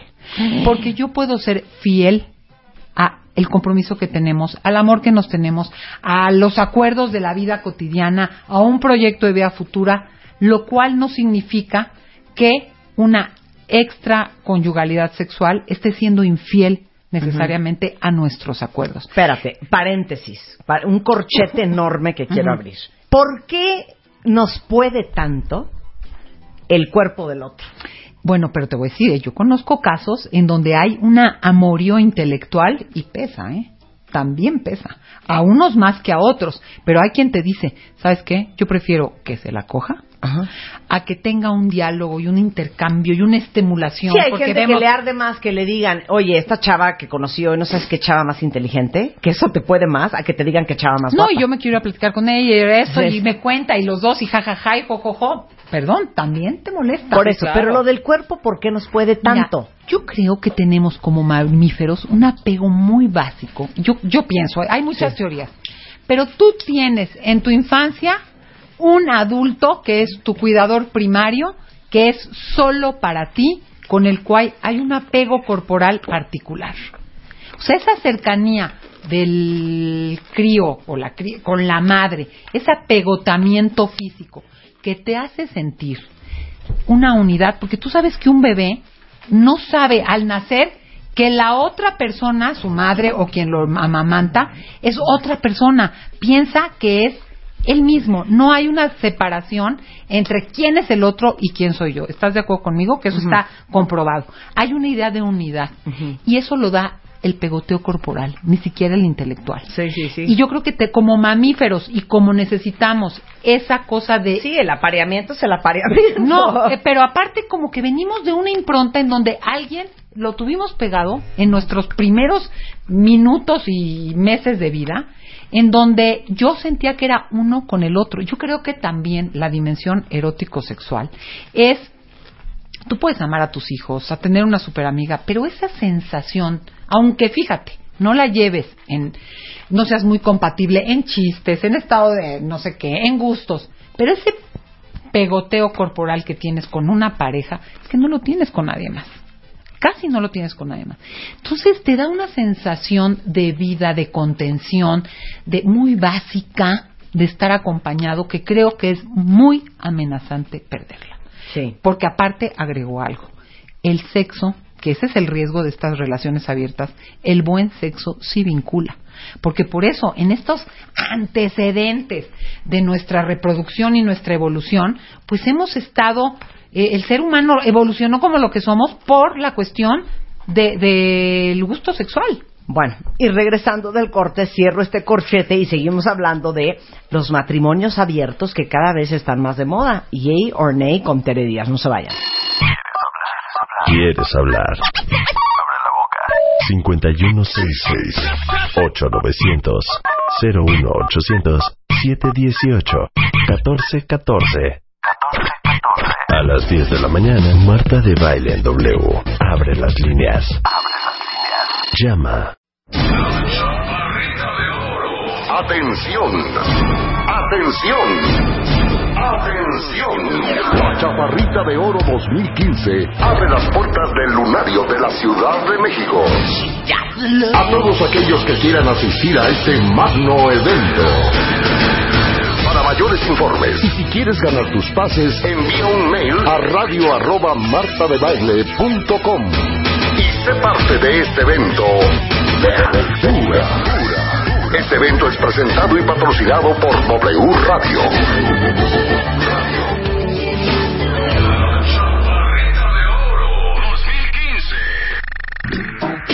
Estamos de regreso en W Radio hablando con Tere Díaz, psicoterapeuta, sobre un artículo que escribió en la revista MOA que ha causado muchísimo revuelo. Si no lo han leído, léanlo en la revista de noviembre, que se llama Matrimonios Abiertos y esta moda y de dónde viene esta necesidad del ser humano. O si es muy poco realista pensar que el ser humano va a aguantar la vida con solamente una persona. Entonces, antes de irnos a corte, abrí un corchete y quería la explicación de Tere de por qué la exclusividad sexual es algo que nos puede tanto. Ya explicamos esto y el apego de los mamíferos y la corporalidad, etcétera, etcétera. Ahora, cerrando ese corchete. ¿Me puedes decir lo que es un matrimonio abierto Mira, por una vez en tu vida? Un Porque no lo abierto dicho. son miles de acuerdos. Puede ser desde que sabemos los dos que tenemos otras relaciones y ponemos límites muy claros. No puede ser en la Ciudad de México, no puede ser con estas personas. No quiero saber. Dejemos un día libre solo cuando viajas. Sí. Este, se vale el tema de la poliamoría, se vale que haya gente que convive y que intercambia incluso en ciertos encuentros. Yo no digo, Marta, que sea fácil. Qué susto. Se están poniendo muy mal. Yo no, o, simplemente yo sé que tú tendrás algunos encuentros, no quiero saber con quién, no sé, quiero saber cuándo ni cómo.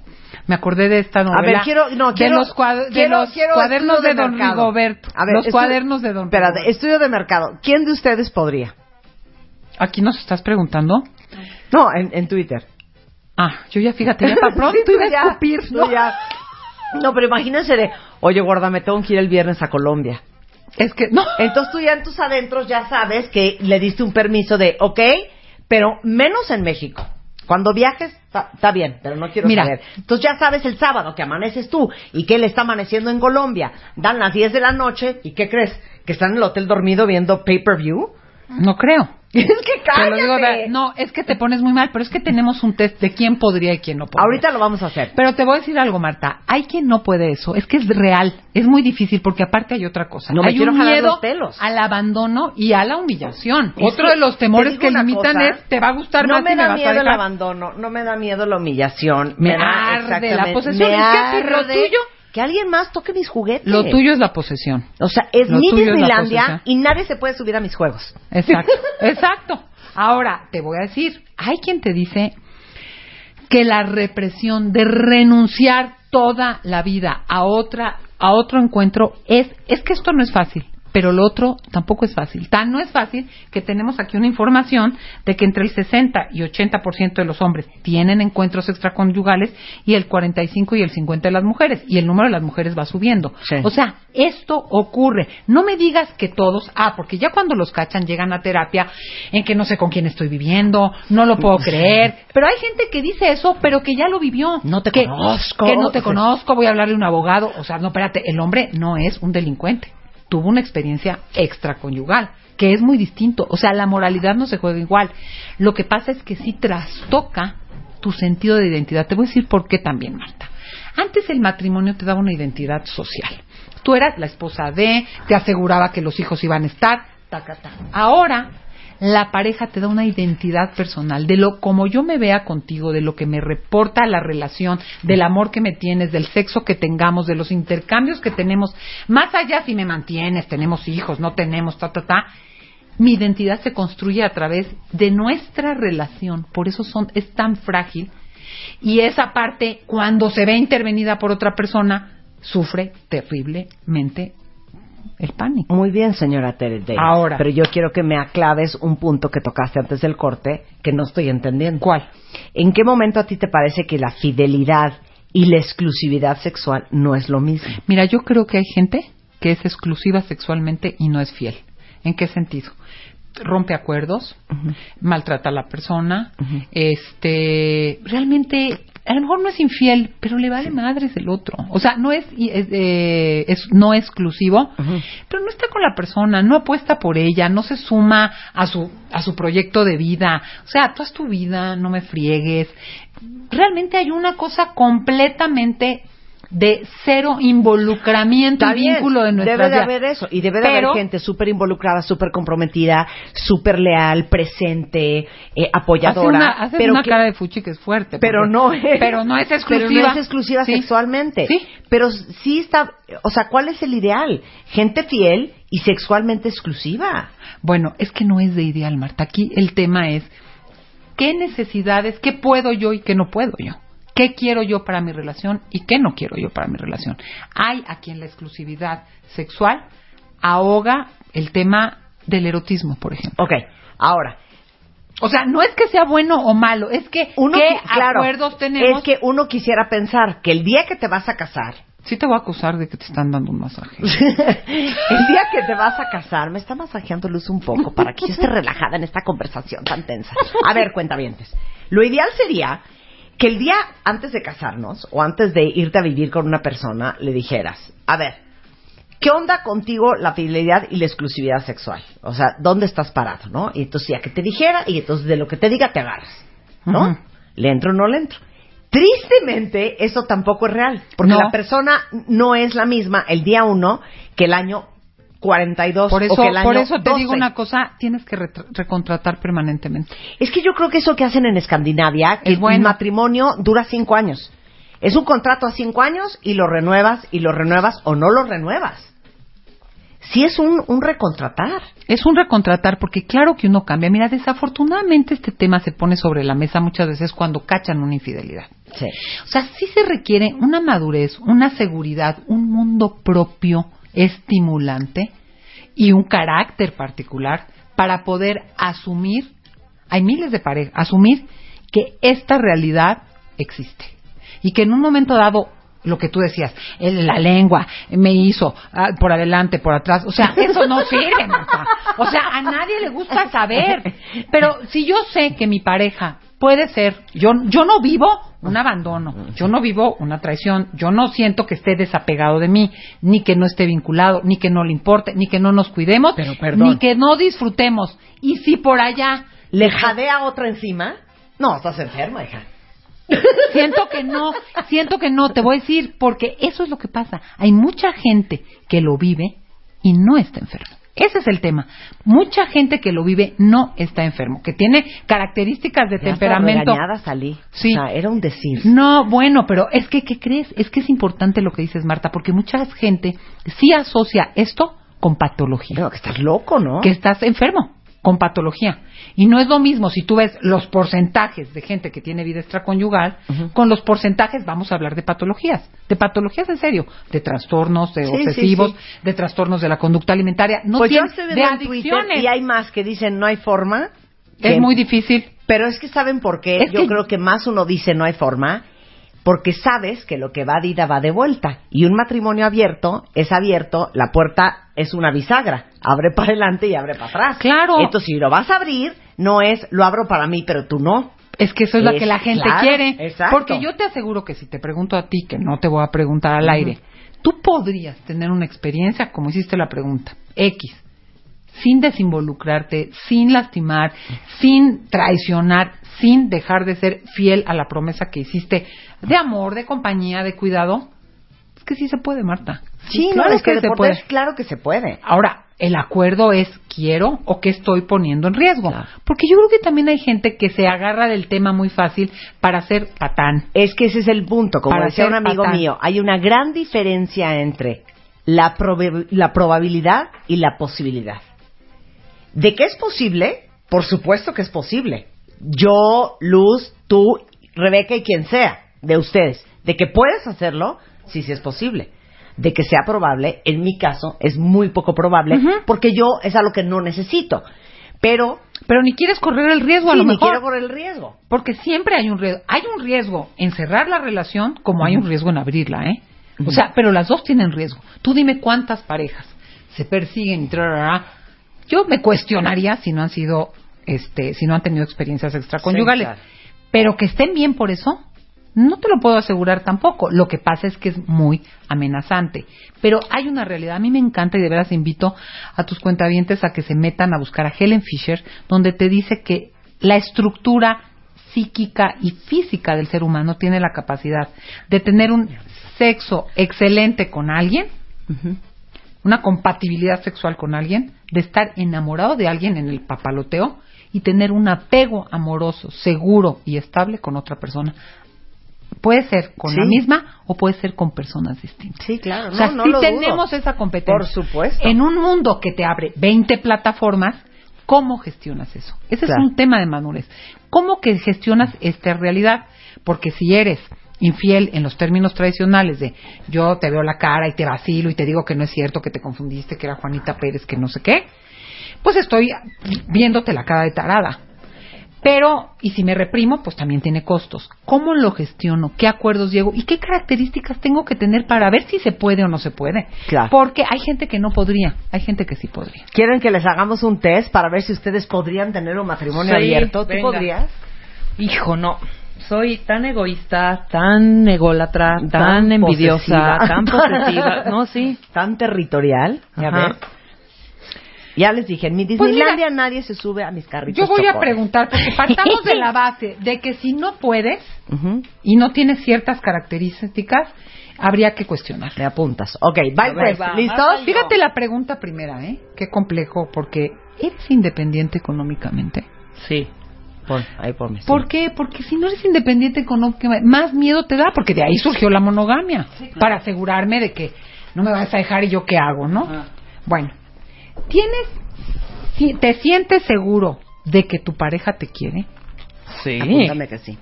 ¿Te sientes seguro de que tu pareja te? ¿Estás seguro de que quieres a tu pareja? Sí. ¿Sabes? Porque lo has estado experimentando. Que la monogamia no es parte de la naturaleza humana. O sea, tú sabes, porque lo has estudiado o porque te das cuenta que la Que no es natural. no es de naturaleza humana. No estamos de acuerdo que sí sabemos que no es natural. Sí. ¿Eres sexoso o sexosa y consideras la dimensión erótico-sexual parte importante de tu vida personal? No es que sí, hija. ¿Tienes Nosotras un proyecto de vida personal independiente de tu vida de pareja que te apasiona y motiva y te da sentido a la vida? Ponme que sí también. En general, ¿eres bueno para correr riesgos medidos? ¿Medidos? ¿Eres bueno para correr ciertos riesgos o eres de las que nunca riesgas? No, sí. Yo totalmente. Yo ahí va mi resto. Sí. ¿Priorizas las necesidades de tu relación de pareja a los convencionalismos sociales y familiares que cumple la gente normal? Sí, Totalmente. ¿Te gusta experimentar cierta adrenalina? Pues es que sí también. Exacto. ¿Tiendes a transgredir las reglas sociales que no te hacen sentido? ¿Cómo cuáles? También A ver. sí. Pues es no fumar en los aviones. sí. Bueno, es- sí.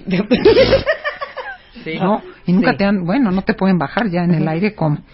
Este, No, ¿te no es que fumen los aviones, lo voy a aclarar. Sí, ¿eh? no, no, no, pero es por e- un Pero ejemplo. ya saben, de aquí no se puede fumar, te vale prender tu Ajá, cigarro. exacto. No en el ¿Te avión. gusta compartir cosas con tu pareja, pero tolera cierta distancia física y emocional y no saber dónde está, qué hace o necesitas saber todo? No, ay, ponme que no. Sí, ahí tú no. yo necesito todo. Ay, tú también, no seas mentirosa. No, por eso estoy viendo, estoy abriendo los ojos. O sea, de que todo con seña y punto. O sea, Sí, que toleras- llama a ver dónde anda, qué está haciendo. Son dos No, preguntas. no, ¿eh? ¿Toleras la Pero no distancia de ti- física? pero no ¿Toleras de- la distancia Sí. física? No, pues es Totalmente. que de tolerar sí, pero ¿qué es distancia física? No, tú no, tú sí pon no, me queda claro que no. Yo sí. No, yo soy O sea, puedes ir solo a un lugar, que él vaya solo, sabes que No, llegas Marta, después. No, no, tú No. ver todo. No.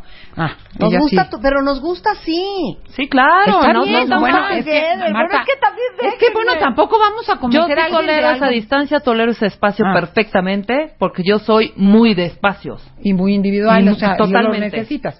Por eso, y ahí viene la segunda que yo las encimé. Respetas tu vida, la vida íntima de tu pareja y no necesitas saber todo de él, día No, y ahí noche, sí no. qué hizo, con quién fue. Ahí no respeto A yo. ver, ¿cómo es? Sí, que si puedes tolerar una cosa de no saber, que no te diga todo como si habría, eh, yo hice, estuve con alguien, le dije, que me contestó, porque, o sea, De ninguna manera. de ninguna manera. Todo queremos saber.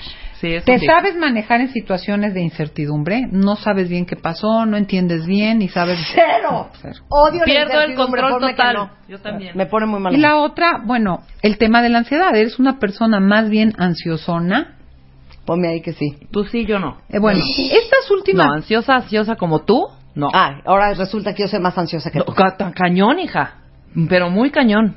Pues qué raro, Sí. hija. Eres poco, la última sería al no Eres una persona más bien día, tranquila, que no te inquietas demasiado, que no tienes que estar como que, que, que te puedes calmar sola cuando hay algo que no entiendes o necesitas que te tranquilicen. No, te- totalmente. Sí, sí. Bueno. Totalmente yo, sí. Bueno, entonces, si la mayoría de estas cosas tú dijiste que sí eres, es más fácil que puedas en un momento dado gestionar una relación abierta. Y que no se te acabe el mundo de saber una realidad que tu pareja, aunque no te guste, tiene espacios extraconyugales, aunque no sean sexuales, en donde tú no formas parte. Pues yo tengo cuatro nos. De un peso importante. ¿eh? De un peso importante. Ahora, Si tienes 10 sís, y cuatro nos. Y Ujú. cuatro nos. Porque los últimos nos hablan ya de la parte más relacional, Claro. donde entra el pegoteo, diría yo, Sí. eh, que ahí es muy difícil. Claro. Ahora, me voy a las de arriba, son sencillas, pero si yo no estoy seguro de que mi pareja me quiere, no voy a jugar a que, a que vamos Sí, no a a experimentar. rifar. Sí, sí, sí. Que entonces primero resuelve tus problemas de pareja y luego ves. Ahora, estos últimos son mucho de idea, de como, híjole, ¿te gusta compartir todo con tu pareja? Pues si no toleras esa distancia, ese cierto no saber, ese cierto ocultamiento, que aunque tú creas que no existe, existe. Porque te voy a decir, estamos casi en terapia, ¿eh? Eh, no me digas que no hay cosas que tú piensas, deseas, no que hagas, pero hay parte de tu mundo Sí. íntimo Sí. que es incomunicable. Sí. sí. No lo podrías contar ni lo podrías decir, no lo actúas. Exacto. Pero hay una distancia que a veces uno dice, si el otro supiera lo que quiero, lo que me pasó, lo que deseo, lo que sería capaz de hacer, lo- no lo voy a hacer, es incomunicable. Bueno, esos espacios están, yo tengo la certeza de que la mayoría, Qué que hay, que, que Qué asco que existan esos existen espacios. esos espacios, pero fíjate, regreso a la pregunta que me hiciste. Uno tiene ese anhelo de pegoteo porque da una seguridad, pero no es real que se pueda sostener. Pero es que, que me estoy carcajeando porque les digo una cosa. Somos tan muéganos que a mí me dice mi marido, ¿qué estás pensando? Y le Ajá. dice, En- en- entonces le digo nada, porque estoy pensando en una estupidez. ¿Cómo nada? ¿Sabes qué se me hace cañón? Que últimamente ya no me dices qué estás pensando. Está cañón. pero es que, ¿sabes qué? Pues o ustedes digo, sí son no, fíjate no que mismo". estaba pensando en, un- en los sofás estos que vamos a hacer de terciopelo. No, no es cierto, no estabas pensando en eso. Y sí, seguro no cacha. Claro, no, pero que uno quiere estar hasta en la mente del otro. Claro. Ay, Y eso acaba por cansar, ¿eh? ay, Eso ya, acaba por cansar. amor, eso acaba por cansar, ¿eh? Sí acaba por cansar, sí acaba por cansar, porque llega un momento que a ver que el otro, que pero qué, bueno, si tienes otras áreas, si tienes otras cosas que funcionan, Claro, que bien, claro. pero hay un anhelo de asegurarte con el otro. Ahora, hay parejas, porque yo me pregunto, hay parejas que terminan porque no pueden tener esos espacios abiertos. Hay parejas que terminan por eso, ¿eh? Porque, Porque no sienten pueden que se ahogan. no, no, hay parejas que terminan porque yo te quiero, yo podría estar contigo toda la vida, pero ¿sabes qué? Tengo la inquietud, el deseo de encontrarme, de tener alguna experiencia. No, no se puede, terminemos. Para que tú experimentes. ¿Valió la pena? ¿Valió la pena terminar algo que es bueno, que vale la pena, que funciona, que no es tan fácil apegarte con alguien, compartir la vida cotidiana? ¿Valió la pena terminarlo? Voy a leer este pedacito. Si la relación es sólida, los espacios de la revista MOA, los espacios extraconyugales no tendrían por qué confundirse con el amor que se tiene en la pareja, ni tendrían por qué derrumbarlos. Es decir, no hay que confundir la gimnasia con la magnesia. De o sea, acuerdo. hay una cosa en que si pudiera sostenerme y entender que eso no es el fin del mundo porque no ataca mi, mi narcisismo, porque no, no, no tendría, de verdad, siempre hay riesgos.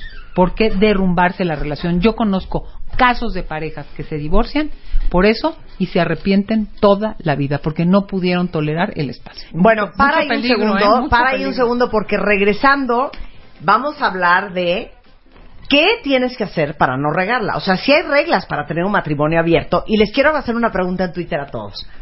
Si hoy su pareja les dijera, Rebeca, pon atención, Sí. Tere, pon atención. Si hoy su pareja les dijera, matrimonio abierto, mi pregunta es, en la mente, ¿ya tienen claro con quién? Regresando del corte W. El segundo round. Cómo saber cuándo estás listo y cómo hacerle para no arruinar tu nueva relación. En portada, Ludvika Paleta. ¿Cómo le hizo para que la vida no la tirara a la lona? Las cinco cosas que nunca deberías de decirle a tu jefe. Ya basta de tanta culpa. Mua Noviembre. Más de 190 páginas de segundas vueltas, superación personal, neurociencia, salud, fuerza, inspiración. Una revista de Marta de Baile. Atención, atención, atención. La Chaparrita de Oro 2015 abre las puertas del lunario de la Ciudad de México. A todos aquellos que quieran asistir a este magno evento. Para mayores informes y si quieres ganar tus pases, envía un mail a radio arroba martadebaile.com y sé parte de este evento de aventura. Este evento es presentado y patrocinado por W Radio.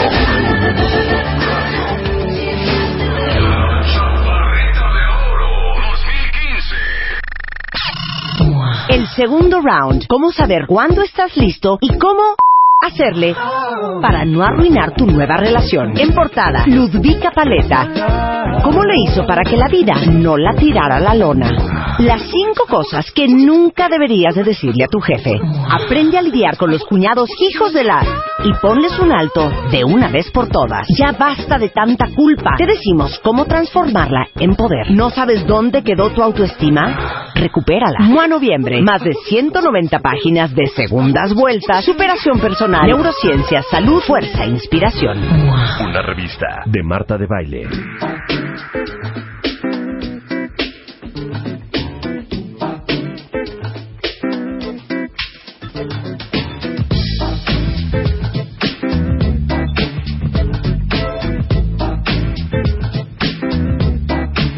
Estamos de regreso en W Radio hablando con Tere Díaz, eh, autora del artículo sobre los matrimonios abiertos, que cada vez es algo más común en nuestra sociedad, en la revista MOA del mes de noviembre.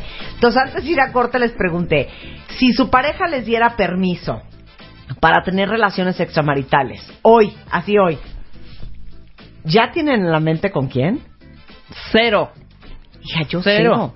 El otro día yo le decía eso a Juan, aparte de que soy muy correcta, tienes tan buena suerte porque aunque quisiera, pues no sé con quién, porque no me Pues gusta no, nadie. exacto.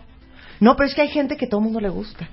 No, yo me doy una, no, Sí. yo sales al, sales a la selva y Y dices, está no, difícil, está bien está difícil. Es que sí, Sí, es horror, ya también hay una idealización, también hay una idealización, pero otros ya te dirían con quién, ¿eh? Otros ya Sí, te yo dirían. no dudo, otros yo no aquí ya dudo. pusieron sí, sí. Exacto. No, no, no voy a Sí. leer nombres, obviamente. Sí, Ahora, desde, ya desde tienes una Bedoya de. Recursos Ah, Humanos. Sí, sí. O sea, hay varios que sí. Ahora, yo te diré otra cosa, porque son minorías, pero yo, yo, yo sí preguntaría también, ¿hay alguien que ha tenido esta experiencia y que no ha habido terribles damnificados? Porque no es fácil. Y más cuando te haces el sincero y dices cosas que no tienes que decir y preguntas lo que tampoco tienes que preguntar y te metes a los artefactos este, cibernéticos de la otra persona y te metes en problemas. Entonces, pero yo sí conozco gente que las minorías, tengo que decirlo, que les funciona. A ver, ¿cuáles son las reglas básicas para que sí funcione? Sí. Pon las cartas sobre la mesa. Si tienes la inquietud, lo tienes que abrir porque no se vale romper acuerdos y, y definitivamente escondidas y de Pues manera no, porque unilateral. entonces ya es una, una infidelidad, ¿no? Entonces lo puedes poner sobre la mesa, pues Pero ¿cómo y pones no puedes sobre la mesa? presionar. A Oye, ver. gorda. ¿Qué crees? Mira, ¿te acuerdas de esta muchachita que conocí? en- Ajá. No, a ver, ¿cómo, se ¿Cómo- pone eso cómo sobre la mesa? yo, creo que, conversación. yo creo que son yo creo que son conversaciones en relación a la pareja. Estás bien, estás inquieto, has tenido e- es muy difícil, Marta, pero cuando ya estás de- definido a actuarlo, tendrías que cambiar empezando por tus rituales sexuales. Tendrías que abrirte y hay gente que así empieza a tener experiencias sexuales más transgresoras, desde Un menage à trois. Ujú, ¿O no? Sí. Sí, es ¿Ah, una sí? manera. Sí, sí. Hay gente que empieza así. No, hay gente que no le funciona, pero hay gente que empieza a tener Por eso, experiencias a ver, yo soy tu hombre y échame el chorro. Híjole, pues Pero a mí me tienes que dijeron que, hablar no. así. Ya, yo ya lo he echado, ¿eh? Ya lo echaste. Y ya me dijeron que no. Pero ¿Y ¿cómo, iniciaste esa conversación como mujer? A ver, eso es Con interesante. estas inquietudes de que si No, te pero tal cual, de que no, no, no, no. gusta. A ver, no, oye, bueno, es que, a ver, mira. no te puedes sentar. Se Yo soy nota el- Jorge. A ver, Ujú. ya, Pues estamos que fue en platicando. una puede sentar, fue en Me una... enteré de tal caso y tal tal cosa y Ajá. tal. Ujú. Desde una película, Sí, ¿eh? ¿Qué opinas sí. de esto de la película? No, pues se me hace muy difícil, pero ¿tú crees que se puede? Yo lo siento muy difícil, me contesta. Yo lo siento muy difícil. Yo no sé si podría, sé que es riesgoso, pero no sé si podría. Sí, pero yo no podría. Ok. Sí, pero yo no podría. Mm. Y, ¿y tú crees que vale la pena reprimirse si hay este el deseo y no hay el deseo? No, yo sí me prefiero reprimir. O sea, nunca, entonces nunca tendrías una relación, no lo harías. Que tampoco les crees, ¿verdad? Sí, sí, sí. Exacto. Entonces, bueno, aquí puse, si no es un acuerdo, hay dos opciones. O tú asumes como adulto la responsabilidad de tener una experiencia cuidadosa porque tienes la inquietud y si te cachan te friegas. O no puedes obligar, porque eso también llega mucha gente a terapia, ¿eh? Ah, no, ahora hacemos tal cosa. El que tiene más poder presiona al otro en una conducta incisiva e irrespetuosa a hacer cosas que no quiere. No se puede. Bueno, ahí tienes que renunciar. O corres el riesgo de tener una experiencia súper acotada y ves, y ves si te fue suficiente para quitarte la inquietud, o te tienes que separar. Claro, si de veras eso es presente y permanente en tu vida y el otro no está de acuerdo, o renuncias porque prefieres la relación, o vas a tenerla que terminar porque no vas a ser una cabrona. Claro, claro. no una- caras. Si ya decidieron ¿Qué son seguir con el plan, claras? o sea, no se vale con tu hermana, ¿no? O sea, co- Sí, como- sí, ya aceptaste. No se vale. Ok, en la vamos a entrarle al matrimonio no se libre vale este. Cambiar un plan familiar, o sea, ¿en qué lugar queda? No se vale enamorarse. Si te enamoras, claro que hay riesgos. Uno puede prometer cosas que no puede cumplir, Sí. pero sí tienes que poner ciertos límites. No quiero enterarme, no quiero que seas descuidado y que si ya sabes que vamos a tal restaurante, yo un día me- o te encuentre o alguien me diga que te vio. O sea, hay desde, desde cosas se vale, yo sé que tienes una relación y, y lo conozco, ¿eh, Marta? Sé quién es Y en casos extremos, que se está muriendo el señor en el hospital, porque la señora tiene su relación con otra persona y el señor con esta otra persona, y hay un encuentro súper cordial porque se está muriendo el señor, ¿eh? Así te la pongo. Pero las reglas tienen que ser claras y no se vale forzar a cosas que el otro no puede. Entonces hay quien desde no me quiero entender y que sea una cana al aire y que no merme nuestra vida cotidiana, hasta estoy de acuerdo, pero no este eh, lo puedo ver. Muy bien, nada más que no vas a fregar nuestra economía familiar. A esa vieja no le regalas nada. También, Exacto, exacto. también, Eso puede ser una también es una regla, Sí, claro No hay que forzar claro. las cosas. Si no funciona para alguno de los dos, o para los dos, siempre pueden cambiar las reglas del juego. Pero en una pareja, y cuando estás en pareja es con que a uno no quiera y a uno no le venga bien, pues es muy difícil. Ahora, podrás suficientes. trabajarlo y podrás cuestionar qué me pasa a mí, qué le pasa al otro, porque también hay gente, y te lo pongo en cosas más sencillas, ¿eh? como te- conductas sexuales, que el otro no quiere hacer más que lo mismo en el mismo lugar, en la misma posición y en 10 minutos. Híjole, pues el otro también tiene derecho a una vida un poco más variada. ¿Cómo Claro. haces negociaciones en la relación? Más no hay que forzar las cosas. Se vale corregir. Hay que dejar espacio, bueno, es lo mismo, para cambiar las reglas. Paso a paso. Siempre se fue- puede empezar de forma casual antes de dejarse ir de lleno. A lo mejor te retractas, dices, no puedo. Sí, no me gustó, no me Los costos hombre. son más altos, va para atrás. O sea, no ya dije, ahora te aguantas. No, va para atrás. Y no se vale engañar. Una cosa es tener una relación abierta y otra cosa es mentir. Si tienes ciertos acuerdos, pues los tienes que cumplir y si no, no juegues a eso. Y si ya no da la relación y tú requieres, como parejas que truenan porque yo me quiero ir a trabajar a Tumbuctú y ella no quiere dejar a su mamá que es su vecina o viceversa, bueno, habrá momentos en que no se puede gestionar las diferencias y en este ámbito también. Entonces, no se vale engañar. Yo creo que eso es central. Y la otra, cuestionar si la relación no está bien. Porque hay veces que uno juega esto porque la relación no está bien. Qué y eso fuerte. es muy Sí, sí, importante. sí. Ay, no, yo creo en las relaciones abiertas. O sea, más bien, tengo miedo de afrontar lo que es vivir sin ti, por las razones que sean, pero quiero por otro lado tener otro espacio. Entonces, primero trabaja en la relación y luego cuestiona la apertura de la relación. O sea, un matrimonio abierto, entonces es cuando tu relación es una relación tan increíble que no la quieres dejar, pero si te quieres dar tus vueltas al súper. Exacto. Exacto. Pero se requiere autonomía emocional, autonomía intelectual y autonomía económica. O sea, si estás demasiado dependiente emocionalmente, económicamente o intelectualmente, porque el otro te resuelve la vida de todo, es muy difícil que puedas confiar en que nos podemos alejar y nos podemos acercar. Mira, es como el apego de los niños en cierto momento. Tú ves un niño que no está cierto del amor de su mamá, ¿qué pasa? Está todo el día pegado a la Sí, espalda, claro. no puede ir ni, ni- ni a, ni a tocar ahí Sí. y regresar. Una gente que sabe que lo que tiene es bueno, que lo que hay vale la pena, que se disfrutan, que se gustan, a lo mejor buscaría menos una relación abierta, a lo mejor. Pero si la busca, tendría más certeza de que no va a incidir de manera, incide, porque la experiencia sexual y los encuentros con otros siempre transforma- transforman la vida, pero no de una manera de derrumbamiento y catastrófica. Entonces, yo lo que quiero poner sobre la mesa es que esto pasa, esto no es enfermedad y puede ser mala persona sin ser eh, siendo fiel en términos eh, tradicionales y puede ser mala persona siendo abierto. Entonces, el tema aquí es ser como realmente honesto contigo mismo de qué quieres, porque es oportuno para ti, constructivo y Sí. para la relación también. Pero como lo dijiste, una relación abierta no es permiso a pintarse el cuerno. Una relación Ah, no. abierta es un mutuo acuerdo con reglas establecidas de cómo le vamos a hacer. ¿Qué te voy a decir? Se puede dar porque la pareja ya entra con esa manera de entender y de ver la vida y lo sabe. Y hay parejas que ya empiezan así porque no lo creen, no creen.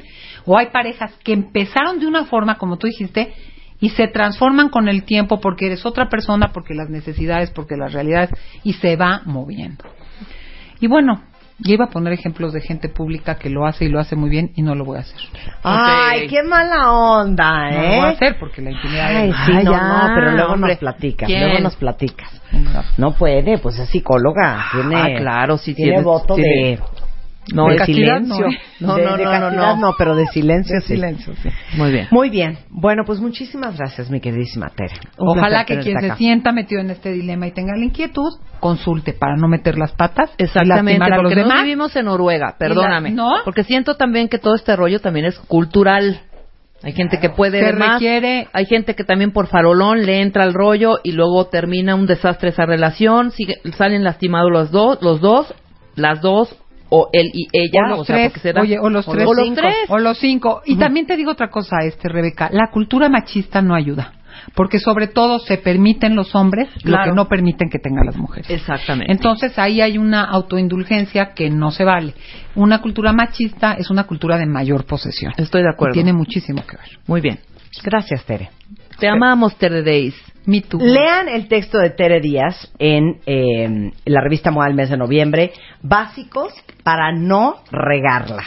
Ahí viene toda la explicación de qué sí pueden hacer y deben hacer si quieren y pueden y sienten que sí les saldría un matrimonio o una relación con cierta abierta. apertura que no Claro. tiene que ser todos juntos en Claro. nuestra cama, pero puede ser Sí. ciertos acuerdos. Sí. Marta, quiero decir algo.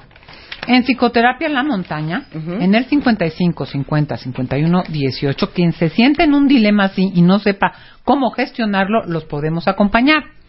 Y el 6 de diciembre, para los que ya tronaron y quieren volver a empezar, tenemos el taller de volver a empezar, cómo salir bien librados de un rompimiento amoroso. Están totalmente invi- invitados. Informes en el 55 50 51 18 y 56 16 8552. Y lo que sí quiero decir, si te está ocurriendo este dilema interno, no estás enfermo de la cabeza. Tienes que ver cómo gestionar de manera madura y cuidadoso esta complejidad erótico-sexual y amorosa. Nada más. Muchísimas gracias, Tere. Un placer tenerte en el programa como siempre. Gracias, Qué buen tema. Marta, gracias. Y una cancioncilla, ¿no? Ay, ¿Saben qué es día de puente? Es día de asueto. Un aplauso para todos los que trabajaron ¡Bravo! el día de hoy. Aplausos y de pie, ¿cómo Les no? vamos a regalar lo que más nos gusta. Suéltala, mi luz. Adiós.